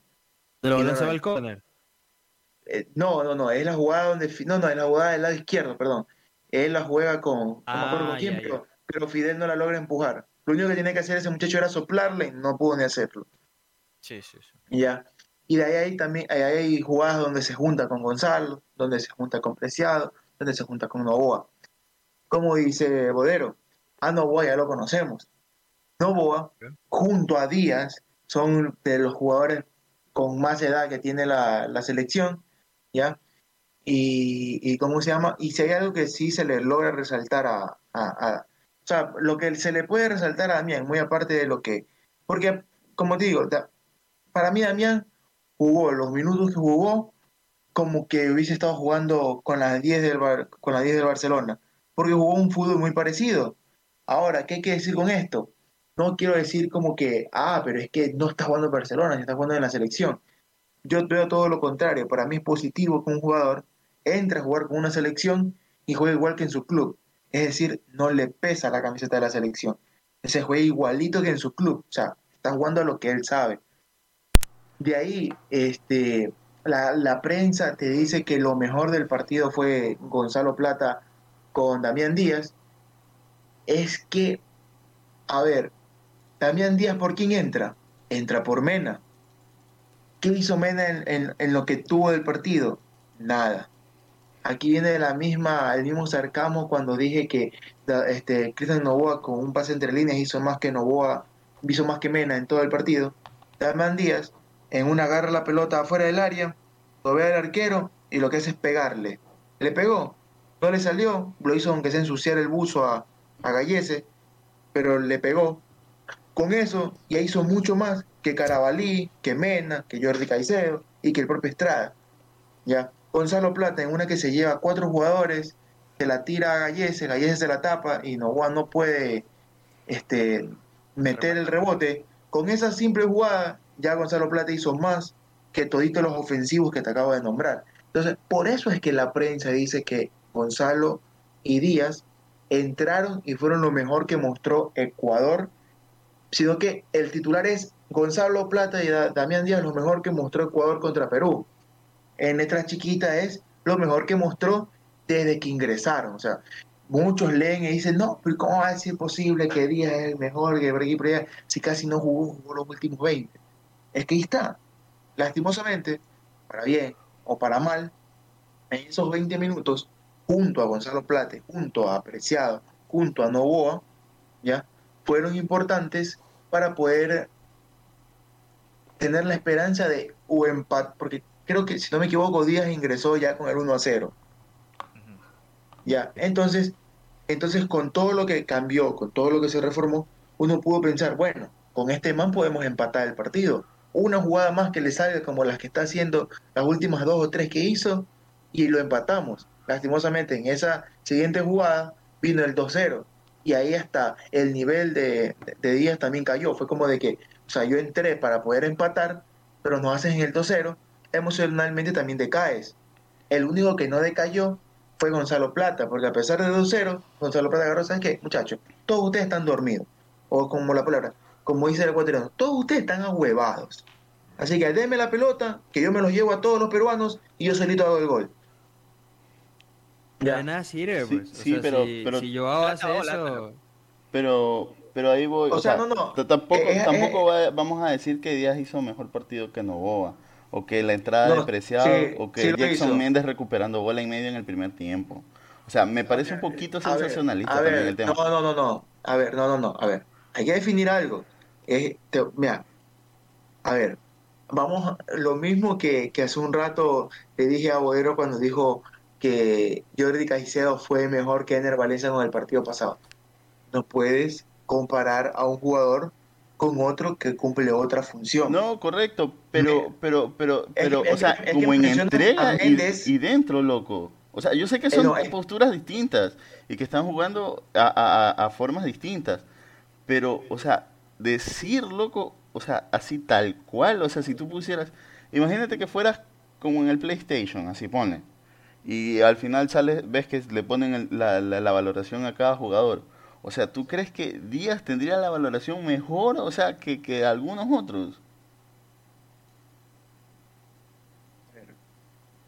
Díaz, mejor valoración que Méndez, que salió en el primer tiempo, porque lo cambiaron. A Méndez fue que, fue que lo Ajá, cambiaron. sí. Tendría mejor valoración que Méndez, porque Méndez jugó mal. Tendría mejor valoración que el propio Caicedo, porque Caicedo jugó mal. Tendría, tendría mejor valoración que Mena, que Carabalí, que Estrada y que Jordi Caicedo. Asimismo, como Novoa, tendría también mejor valoración que todos ellos. Y Gonzalo Plata, yo le pongo a la estrella 9.0 Correctísimo. 9.0, que jugó mejor que toditos en cambio. ¿Ya? Entonces, as- Eso es indiscutible. a ver, mira, como tú dices, valoración en el play, termina el partido, la estrellita, Gonzalo Plata 9.0, porque tampoco es 10. En segundo lugar, yo creo que Novoa y Díaz se llevan un 8.0. y punto. Y de ahí todos los demás se van de 6 para abajo, así. Todos para abajo, de 6 para abajo. Creo que Ya. está siendo muy, muy, muy buena persona con seis. Yo pondría un 4. Bueno, también. No, Pero pero a De eso, 4 a- para a- abajo. a- Sí, entonces, está siendo a muy eso- bueno. a eso, a eso voy. Pero aquí viene, ¿por qué la prensa? Es que aquí te lo voy a explicar. ¿Por qué la prensa te dice Díaz y Gonzalo Plata lo mejor que tuvo Ecuador contra Perú? Porque Novoa hizo un gran partido desde que entró, pero aquí viene lo mismo que pasó con Arriaga en el gol de Brasil. Novoa, Novoa sale en la foto de los dos goles de Perú.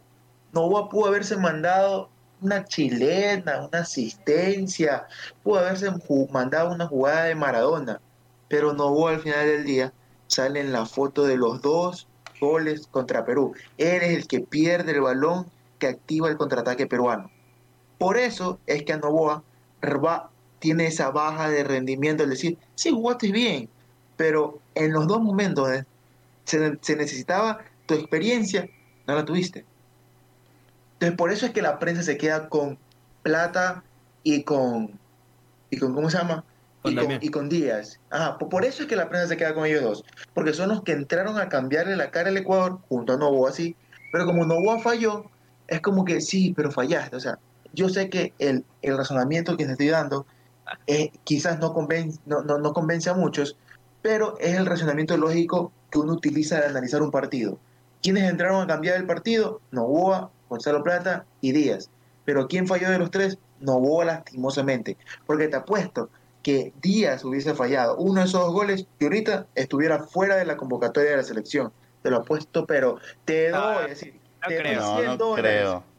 Hay, hay Bro. presión social de por medio. Escúchame, escúchame. Es un Es que tema por lo marketing mismo- también. Es que, es que, es que escúchame, por lo mismo, Foyt falló el gol contra Colombia y lo sacaron.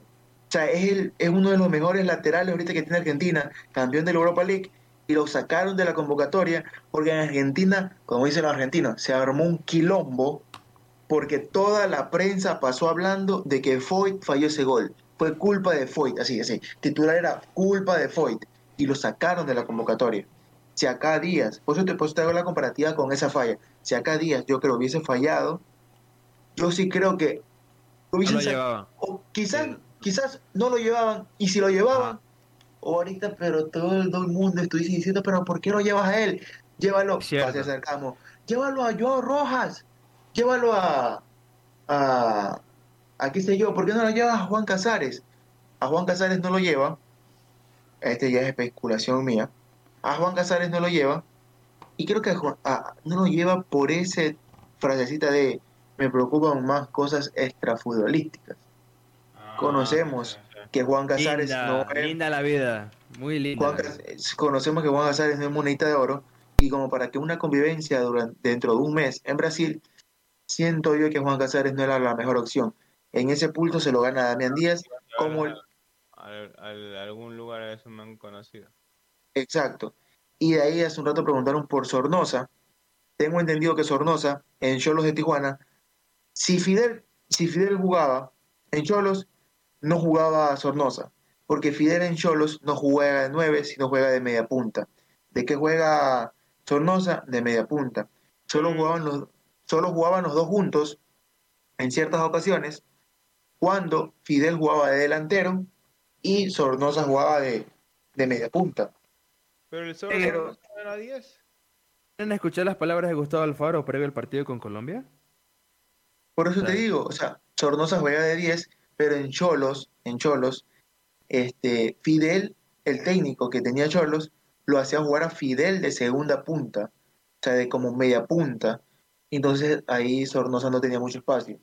De Luego- falso 9 jugaba Fidel. Eh, exacto, y en cuando tú juegas de falso 9, no puedes jugar con un 10. En cambio, en cuando cambiaba la- el sistema y jugaba Fidel de 9, ese falso 9 o media punta era Sornosa. Entonces, en comparación, Sornosa y Fidel, Sornosa jugó mucho menos que Fidel sin mostrar mucha cosa.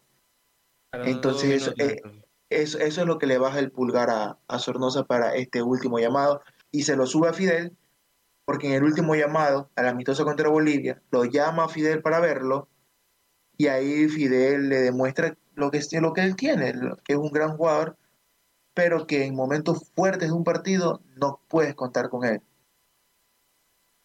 Delio. Bueno, Ah, yo creería que... A Ahora, ver. ahora, si el tema es 10 titulares de la selección, no. no, no, eso también lo tengo. Ese No. era el punto. Gracias por recordarme el punto que iba a tratar ahora. Eh, No. A ver. A Díaz, da- a, mira, a Díaz, dámelo como el 10, este, el enganche titular de la selección, este, el último partido de la Copa América, qué sé yo, contra Venezuela. Déjalo que se luzca, que, que los ponga boba a todos los venezolanos. Con el respeto que, si algún venezolano está escuchando esto, mucho respeto, pero déjalo que se luzca ahí. Déjalo que se luzca ahí. ¿Ya? Ahí. Pero los otros partidos contra el propio Brasil, a Brasil- con- contra Brasil no va a entrar ni Novoa ni Díaz.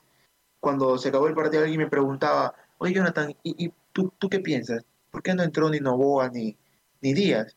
Yo solamente me lo quedé mirando y le dije, ¿viste cómo corría el mediocampo de Brasil? Sí. ¿Viste cómo quedó Méndez totalmente ahogado por seguir al mediocampo de Brasil? Sí. ¿Tú crees que Novoa va a poder hacer eso? ¿Tú crees que Díaz puede hacer eso? No lo pueden hacer. Tienen que volver a nacer para, para poder hacerlo. Pero en la, a que tienen ahora, no lo pueden hacer. Así que por eso ni Novoa ni Díaz cuentan para Ecuador contra Brasil, por la velocidad que juega Brasil. Brasil juega en quinta y nosotros vamos en segunda. Eh, bueno, muchachos, eh, para cambiar un poquito después ya, voy a cerrar con esto para cambiar y hablar ya más un poco de Colombia.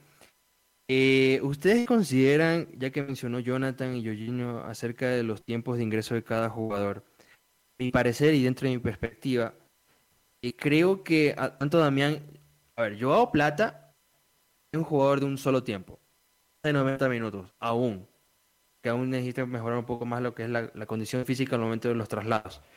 Damián, por el contrario, es un jugador de ingresar en los últimos 20, 25 minutos, exagerando 30. Pero, ¿Ustedes qué creen que sea lo que es la alineación y los tiempos estimados que Gustavo Alfaro le dé a estos dos jugadores? O sea, en cuanto a tiempo, Tiempos de ingreso. bien. o sea, yo, yo creo que está bien. Bueno, para mí, para mí, plata titular, loco. No, no sé, de 90 minutos. cámbiamelo en el 75. Ahí. Yo lo intentaría. Mira, Lo intentaría, yo lo intentaría más con Joao, más no con Damián. No sé. Mira, para mí Damián los últimos ha- ha- 25 minutos. hagamos algo. No, no, algo, con, plata, digo. Plata, 90 Mira, ah, minutos yo lo intentaría. Ha- Hagamos, hagamos algo, hagamos una, una especie de alineación para el día Ejercicio. de mañana. Muy bien, me parece. Yo les voy a decir mis juga- mi once titular para mañana. Ni este, y como te vamos diciendo, sí, no, yo cambiaré a este o como. Sí, así como- creo, esa sea. creo que sería la mecánica, sí. Chimo, en el arco para mí, Galíndez. Uf. ¿ya? Centrales lo tenemos. Pero sería como todo. prueba Galíndez o... Es que yo, yo lo pongo a Galíndez por lo que he visto de Domínguez estos dos partidos. Para Sí, mí. pero como Ok. ahí, ahí, sí, ahí sí se lo compro lo que dice Jonathan, que me lo vendió. Que para mí Ortiz viene, viene como más que Galíndez. A mí también Jonathan me lo vendió, pero no me convence aún Ortiz. A mí me da Me miedo. Ortiz. me lo vendió bien, pero no me convence. Cómpralo, cómpralo, cómpralo. Ya seríamos 3 de 5 y va Ortiz, de- va Ortiz, vamos. Gana mayoría, cámbialo, Ortiz. O sea, pero eso, Vale, vale, una, una digamos consulta. Ahí sería buscar, buscar en parte eh, el reemplazante para la siguiente fecha de eliminatoria, de paso. Podría ser, sí, es verdad, muy cierto. Depende, porque si cambia de equipo Domínguez también. Y lo No, Recuerden, re- No recuerden, depende. Es por la sanción. re- No recuerden puede que la jugar el siguiente partido de eliminatoria. Recuerden que, la, recuerden que la, que la siguiente fecha es en septiembre no puede y, jugar. podríamos, y, y, pod- y no puede jugar Domínguez. Y si va Ortiz, podríamos estar hablando de un arquero ganador de primera etapa y que su equipo quizás y por forma de juego no convence mucho, pero por resultados, o sea, estamos, estamos hablando del arquero ganador de la etapa, probablemente. Recuerden que aún no se cierra la primera fase de la Liga Pro. Ah, el clásico lo gana Barcelona, eso hasta yo lo sé. no me junto. Eh, eh, entonces, Eso hasta yo lo sé, y eso que mi tío era melecista, que para descanse, ¿no? Pero a ver, ¿cuáles, son tus, también. def- ¿cuáles son tus defensas, Jodero? A ver, de centrales ya tenemos más que claro. Arriaga y Arboleda. creo yo que nadie va a cambiar esas, esos centrales. Si no pusiera a Félix Torres ni, ni a León y hincapié lo metiera así que se lesiona uno en este caso. Tengo ¿sabes dudas cuál es- con la- eh, no, es que ¿sabes cuál es el problema derecho. ahí? ¿Sabes cuál es el problema ahí?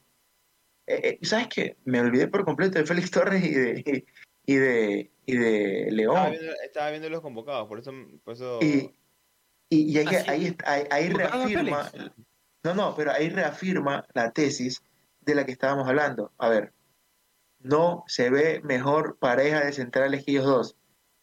Félix Ah, bueno, Torres y claro. León no tienen el nivel de ellos dos. No, no me pueden decir que, es- que son más que No, ellos, no, no, lo tienen.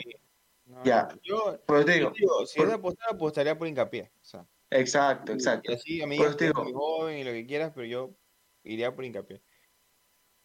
Vale, Ya, entonces, entonces se queda con la pareja de central que está ahora. Yo creo que sí. A menos sí, no sé, no sé qué digan. No, Está bien, yo la veo perfecta. Obviamente sí apostaría también por hincapié, pero eh, como ya se mencionó anteriormente, hay que trabajarlo más, hay que pulirlo al muchacho. Entonces, y aún está joven, hay tiempo, de sobra incluso. Entonces, yo no observo problemas en la pareja centrales. La que sí tengo problemas es en el lateral derecho. No sé Ya, eso me da la impresión que hay un cambio. Me da la impresión que va a haber un cambio, no sé. Para, para mí, preciado, Preciado. dirá. Ah, derecho, ok. ok. Sí, derecho. Lateral derecho, sí. No, es que tienen que ir preciado. Ángelo Preciado. Ángelo Preciado, Y Ángelo. de ley. Ok. Por izquierda, te, mm, Yo también veo un cambio. pero no estoy seguro, loco. Veo un cambio, ¿sabes? Yo lo pusiera a Pineda. A ¿Sabes qué? Pineda. ¿A la derecha? No, pues A la no, izquierda, Ah. izquierda. Ah, a la Lo pusiera izquierda, Pineda. Lo pusiera a Pineda, pero con opción también a pelear a Chiqui. Chiqui Palacio. Creo que el Chiqui Palacios tiene un poco más de orden, la verdad. Que A le... veces Pineda incurre un poco lo que es. A Pineda es buen lateral izquierdo, más que el- su pierna hábil sea a la derecha. Pero a veces incurre, y he visto en partidos, he visto, he observado partidos de Pineda, los cuales a veces sí se excede un poco también. Pineda con Valeriana, ocurre- entonces.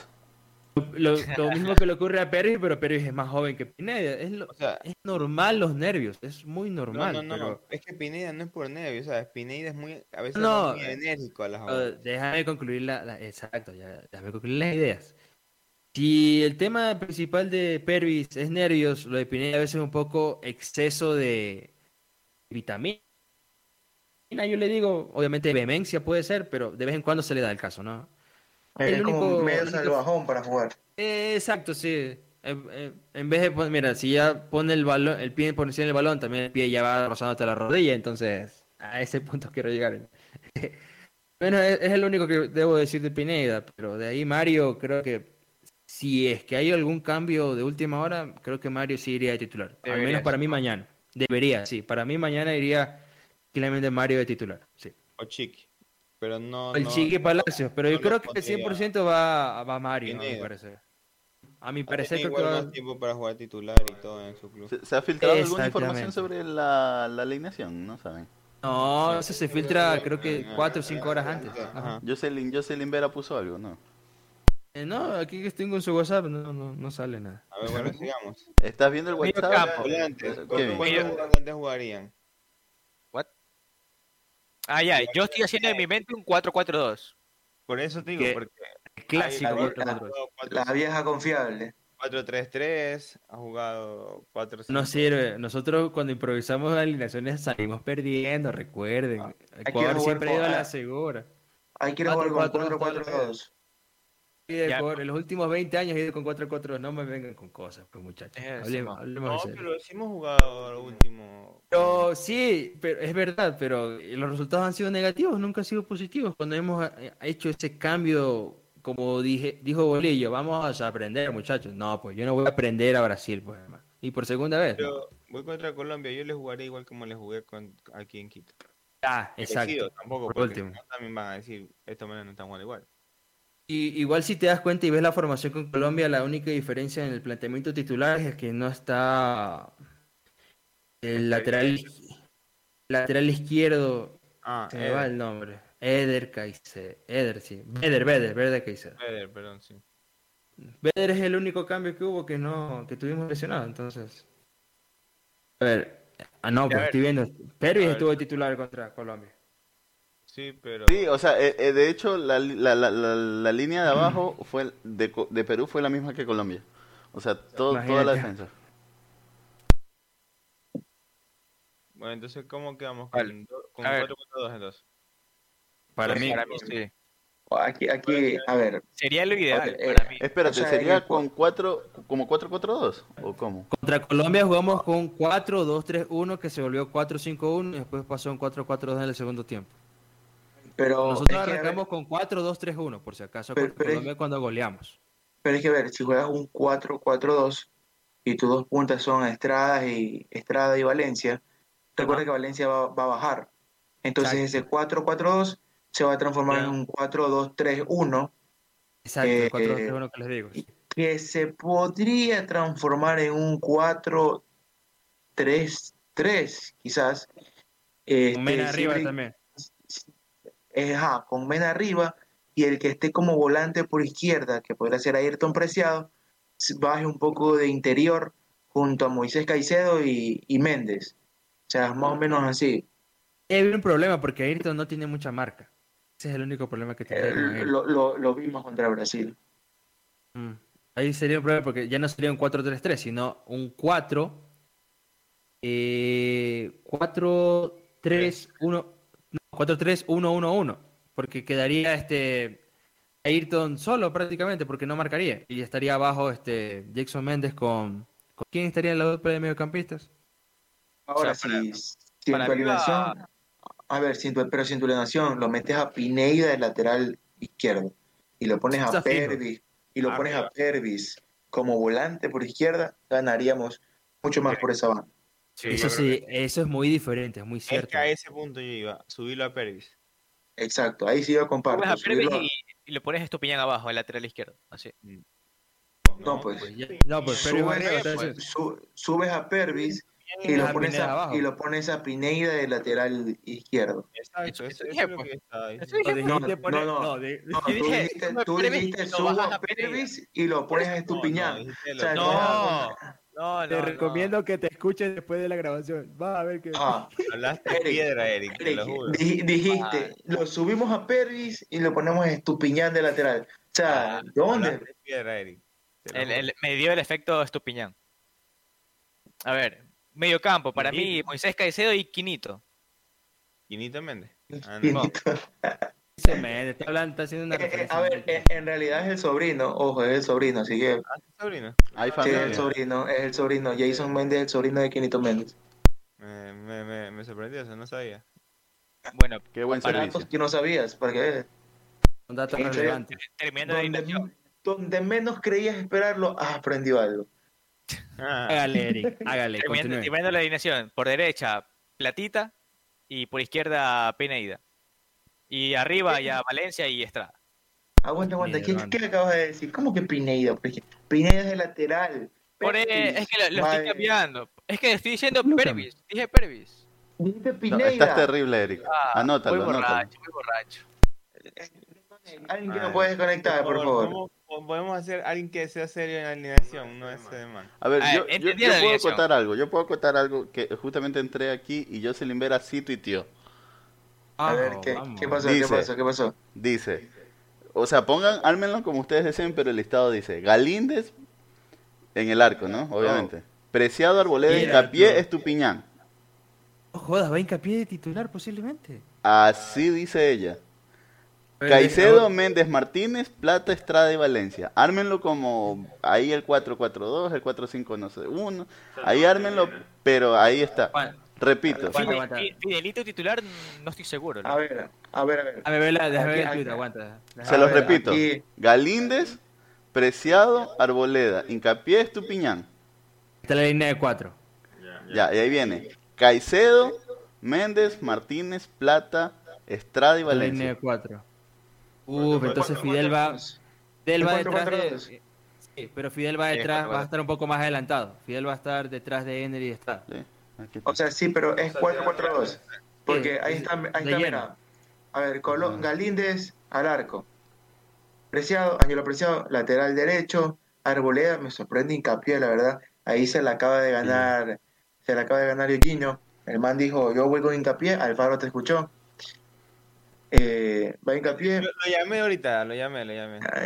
Ajá. eh, va, va Estupiñán, siguen confiando en él como lateral, va la media que es Caicedo Méndez, la que jugó contra Perú, va Mena, ah, va Plata de un lado, va Martínez por el otro, o sea, lo, lo sienta a Mena, lo sienta Mena, y va la doble pareja de delanteros que es Estrada Valencia. Te escucho Ahora. con un poco de dudas por, con respecto a Pervis, porque mencionaste siguen confiando en Pervis. Un cambio por ahí puede ser, puede ser eh, que sorprenda a Pineda mañana. No, no, muy, muy aparte de que sea Pinedo o sea el Chiqui, es que Estupiñán sí dejó mucho que desear como, como lateral. O sea, No en la parte, no, no, no en la parte, no, no, no en la parte, no en la parte ofensiva, porque como dijo Bodero, el man corría todas. Y le pone ganas. ver, y le, ajá, le pone muchísimas ganas, ya.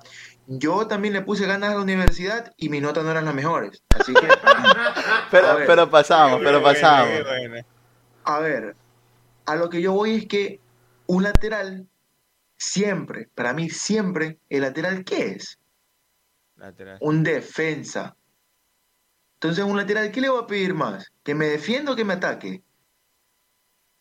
Bueno, ahora por la necesidad, obviamente porque Es que defienda, depende, pero fútbol moderno te hace que subas y bajes lateral. Sí, sí, sí. Pero, Sea el fútbol moderno. Pero, pero un lateral, ¿qué es primero? defensa, obvio. Es Sí, el defensa. Y lastimosamente Estupiñán sí ha dejado mucho que desear en la parte de, en la ofensiva, dámelo siempre, lo que es un tren por ese lado. Pero de defensiva sí, hasta es la única duda. De ahí me sorprende que lo siente a, a Mena y lo ponga a Martínez. Yo la verdad lo hubiese lanzado por el otro lado Mena, porque siento que Mena, no siendo su lado, me puede dar más de lo que me puede dar Fidel Martínez, la verdad. Eh, pero esto es lo que hace un rato mencionaban de Plata, cuando decían de que si Plata debe ser titular o debe ser cambio. Es Copa América, en Cop- se va a jugar en Brasil, en Brasil no hay altura, así que como no hay altura, Plata Bueno, no se va a ahogar, no se va a ahogar. Y Caicedo también puede volver a, a- a jugar porque está en, estuvo en Inglaterra. E- exacto, así que Plata titular 100%.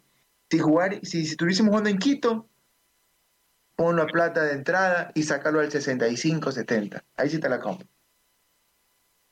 Plena. Pero de ahí sí me gusta la alineación, me gusta, me gusta. Eh, ¿Le sirve, le Repito, sirve re- nada más como comentario algo de... Ah, lo, lo perdí. Pero, ah, de, de, ¿cómo se llama? De Burray. Eh, no sé si es la cuenta oficial. ¿Alguien me puede confirmar si la fue- cuenta oficial es señor Burray? Tengo entendido que Burray no tiene, No no, tiene tiene redes. Tengo que no, entendido. mejor Creo que que, no tiene, tiene solo Instagram. Como el, como el técnico de, de, de Barce- de- de Ecuador, no tiene, él no tiene redes Claro, sociales. él, él tampoco tiene redes sociales. Cuando se especuló muchas cosas, el man dijo, yo no tengo redes sociales, así que nadie crea que diga. A ver, pero cuenta, cuenta, Eric. Eric. No, no, No decía, o sea, hay una cuenta de Twitter que decía señor Burray, pensé que era de, de, de Burray. ¿Pero qué, qué dice? ¿Qué Que dice? decía, ¿Pero qué propongo dice? el ¿Pero día de dice? hoy hacer presión para que Mario el Pitbull Pineda sea el titular el día de mañana. Si Pervis va a jugar, que lo haga como extremo, como lateral, ya tuvo dos oportunidades y nada. Ahí está. Agri, O sea, agri. de hecho, en Es que tendencias decía- es que está Pervis. Jorge. ¿Qué es lo que yo creo que Por lo menos fue tendencia, Sí. muchachos. Pervis debería darle chance, pero a ver, jugar para más adelantado. Y entre caso, Es juegue que Quinte o el Chico. aquí hay- hay- en redes sociales ya se están replicando de la alineación y están saliendo fotos de, por ejemplo, de Galíndez, así. Galíndez, titular el día de mañana. Ojo que primero lo escucharon por mí. Se- bueno. Este, se, se, o sea, pero, Oye, pero- con esa alineación podemos afirmar que ya, ya es así, así. O sea, hasta ahora, hasta ahora, Jocelyn Vera no ha fallado ni una, ni una ha fallado. Así que si la man mandó esa alineación, la verdad hay que creerlo, porque la man de los, este, todos los partidos eliminatorios que se han jugado, no ha fallado ninguna, va a 6 de 6, 6 alineaciones y las 6 la ha dado ahí. Sí, yo Le- sí. ¿Les gusta o no les gusta la alineación? Yo haría, a mí me- yo, yo haría mis cambios. O sea, a mí me gusta, porque como repito, o sea, cuando hablamos del arquero, si, si el factor, digamos, a analizar es jugar con los pies, ninguno de los tres juega bien con los pies. ¿ya? Eso sí. De ahí, de ahí por nivel, por nivel, Galíndez y Ortiz se dan, y obviamente que por ritmo, Galíndez y Ortiz están mucho más que, que Domínguez. De ahí la defensa de cuatro, las mega sorpresas, hincapié, porque es más, me, sor- me sorprende hincapié, no porque por el hecho de ser joven, no por el hecho de que hincapié es el que entra, me sorprende que lo saque Arriaga, o sea. ¿A, a qué voy al respecto? Así como se han visto cuando un jugador, qué sé yo, falla una jugada, falla un gol y el técnico en ese momento lo cambia. Y los comentaristas de no, ¿por qué haces eso? Estás matando al jugador, le la quitas la, peor, la confianza. peor sensación ya. del mundo. Exacto, dentro de un partido. Ahora, ¿cuál puede ser la sensación si después del partido contra Perú, todos los medios de comunicación ecuatorianos te dicen, Arriaga, te bailó la Padula, la Padula te bailó? Sí, lo hizo, no lo voy a decir que no, pero la Padula lo bailó Arriaga y, el, y, y- y la respuesta del equipo, bueno, del técnico del equipo, es que el siguiente partido, sabes que Arriaga, no vas. O sea, bien o mal, también es, es como de, uff, la confianza de Arriaga no es que esté muy bonita, que digamos, en estos momentos. Claro, Te bueno, refieres al aspecto del partido con Brasil, pues no. Pero Esta mira, semana que pasó. Para que vaya hincapié y no vaya ni, ni, ni, ni Félix Torres ni León, es porque hoy el- lo ha visto el pelado, algo le ha visto por lo menos en, en entrenamiento, digo yo, ¿no? Claro, es que claro, es que como, como dijimos hace un rato, es más, mira que ni nos acordamos que Félix Torres y León son los zagueros suplentes. Porque, a ver, León sí, una mega Copa Libertadores junto a Riveros, y sí, Félix Torres es el defensa titular de Almada en el Santo Laguna, finalista de la Liga MX. Pero comparando con la saga central titular, no, ti- no, no, Arboleda y Herrera para mí eran más. Ahora, viene Hincapié desde atrás, jovencito. Lo bueno de Hincapié, mi Hincapié es muy parecido a Arboleda. Líder, va fuerte arriba, sale a cortar y son la, la ventaja, son rápidos, son centrales veloces. ¿Ya? Y quizás esa pueda ser una de las razones por la cual va Hincapié y no va, y no va Arriaga.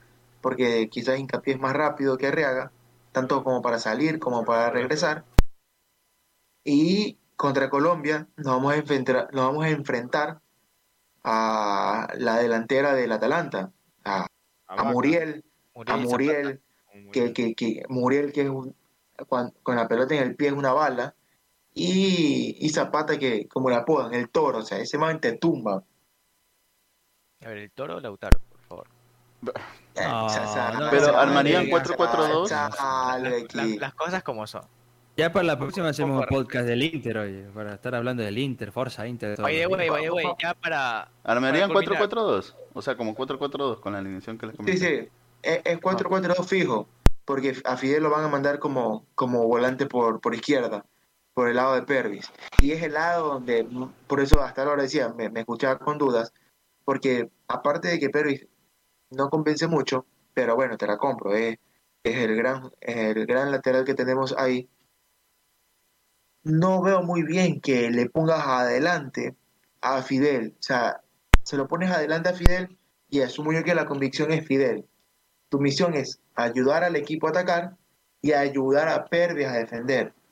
Fidel Martínez va a cubrir junto a Pervis la banda por la que sube Juan Guillermo Cuadrado, el mejor jugador de Colombia en la actualidad. Pero Fidel Muy, marcando muy ahí. buen duelo, por cierto. Muy buen O sea, es, duelo. buen duelo, pero Fidel no marca. Esa- eso. Ya. Por eso, por eso, Ajá. Fidel no marca. E- esa es la duda. O sea, a mí me, lo vas a poner a, a Pervis de tú a tú contra Juan Guillermo.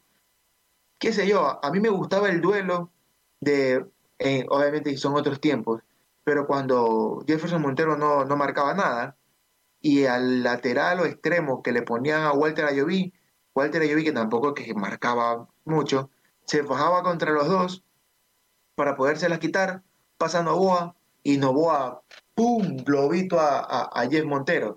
Y como estaba el lateral y el extremo subido así con, con todo al ataque, 10, pero tenía toda la cancha para él solito. Quizás pueda pasar algo parecido el día de mañana, porque Juan Guillermo sube bastante y puede dejar un hueco grande ahí atrás que puede ser aprovechado por Fidel. Pero vamos a ver. No, no, la verdad, e- ese lado izquierdo de, de Ecuador es el único que me tiene, me tiene un poquito con dudas. Porque en un lado izquierdo, que está Fidel, está Pervis, y si los pasan, y, y, y si los, eh, ahí voy, y si los pasan a los dos, ahí el señalado va a ser el jovencito, el que va a debutar. Es que ah, así es como todo se va sumando para uno decir, "Ay, el lado izquierdo, ah". Bueno, mijines. En fin. Pronósticos para mañana. Yo- yo eso, te, eso, eso iba a decir. Ecuador eso iba a 2, decir. Colombia 1, para mí. Jorge, Se la compro 2-1. Cristian. ¿Quién gana? Ecuador. Ecuador, por supuesto, 2-1. Eh, sí, también. O sea, si tuviese que, que ir a una de estas vainas de apuestas, igual le daría la victoria a Ecuador. Eh, con uno me contento. Pero jugando bien, loco, sobre todo. Mm, Jonathan.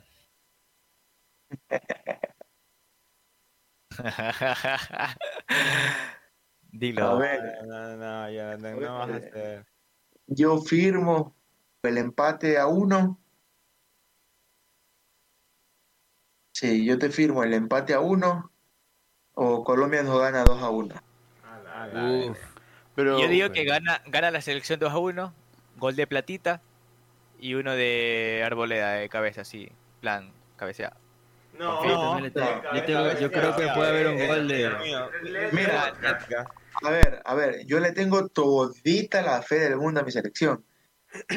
Pero, pero, por momentos, Ecuador llega bastante golpeado y por el contrario Colombia viene, pero que Pero es O que sea- no puedes sufrir eso, pues. Ecuador tenía. Colombia viene bien, loco. Exacto, es que, es que, es que eso voy, mira, eso voy. A ver, mira. Si analizamos el hecho, a ver, nuestro grupo, Copa América, cinco selecciones, Brasil, Colombia, Ecuador, Perú y Venezuela. Ya. De esas cinco clasifican cuatro. Ecuador debe estar sí o sí clasificando. Ya. Pero, ¿en qué posición? A ver, Brasil está en otro lote, o sea, el man está en otra línea, el man está en otro saco. Creo que el man no debería ni jugar, es, es- es jugar con ventaja. Ya.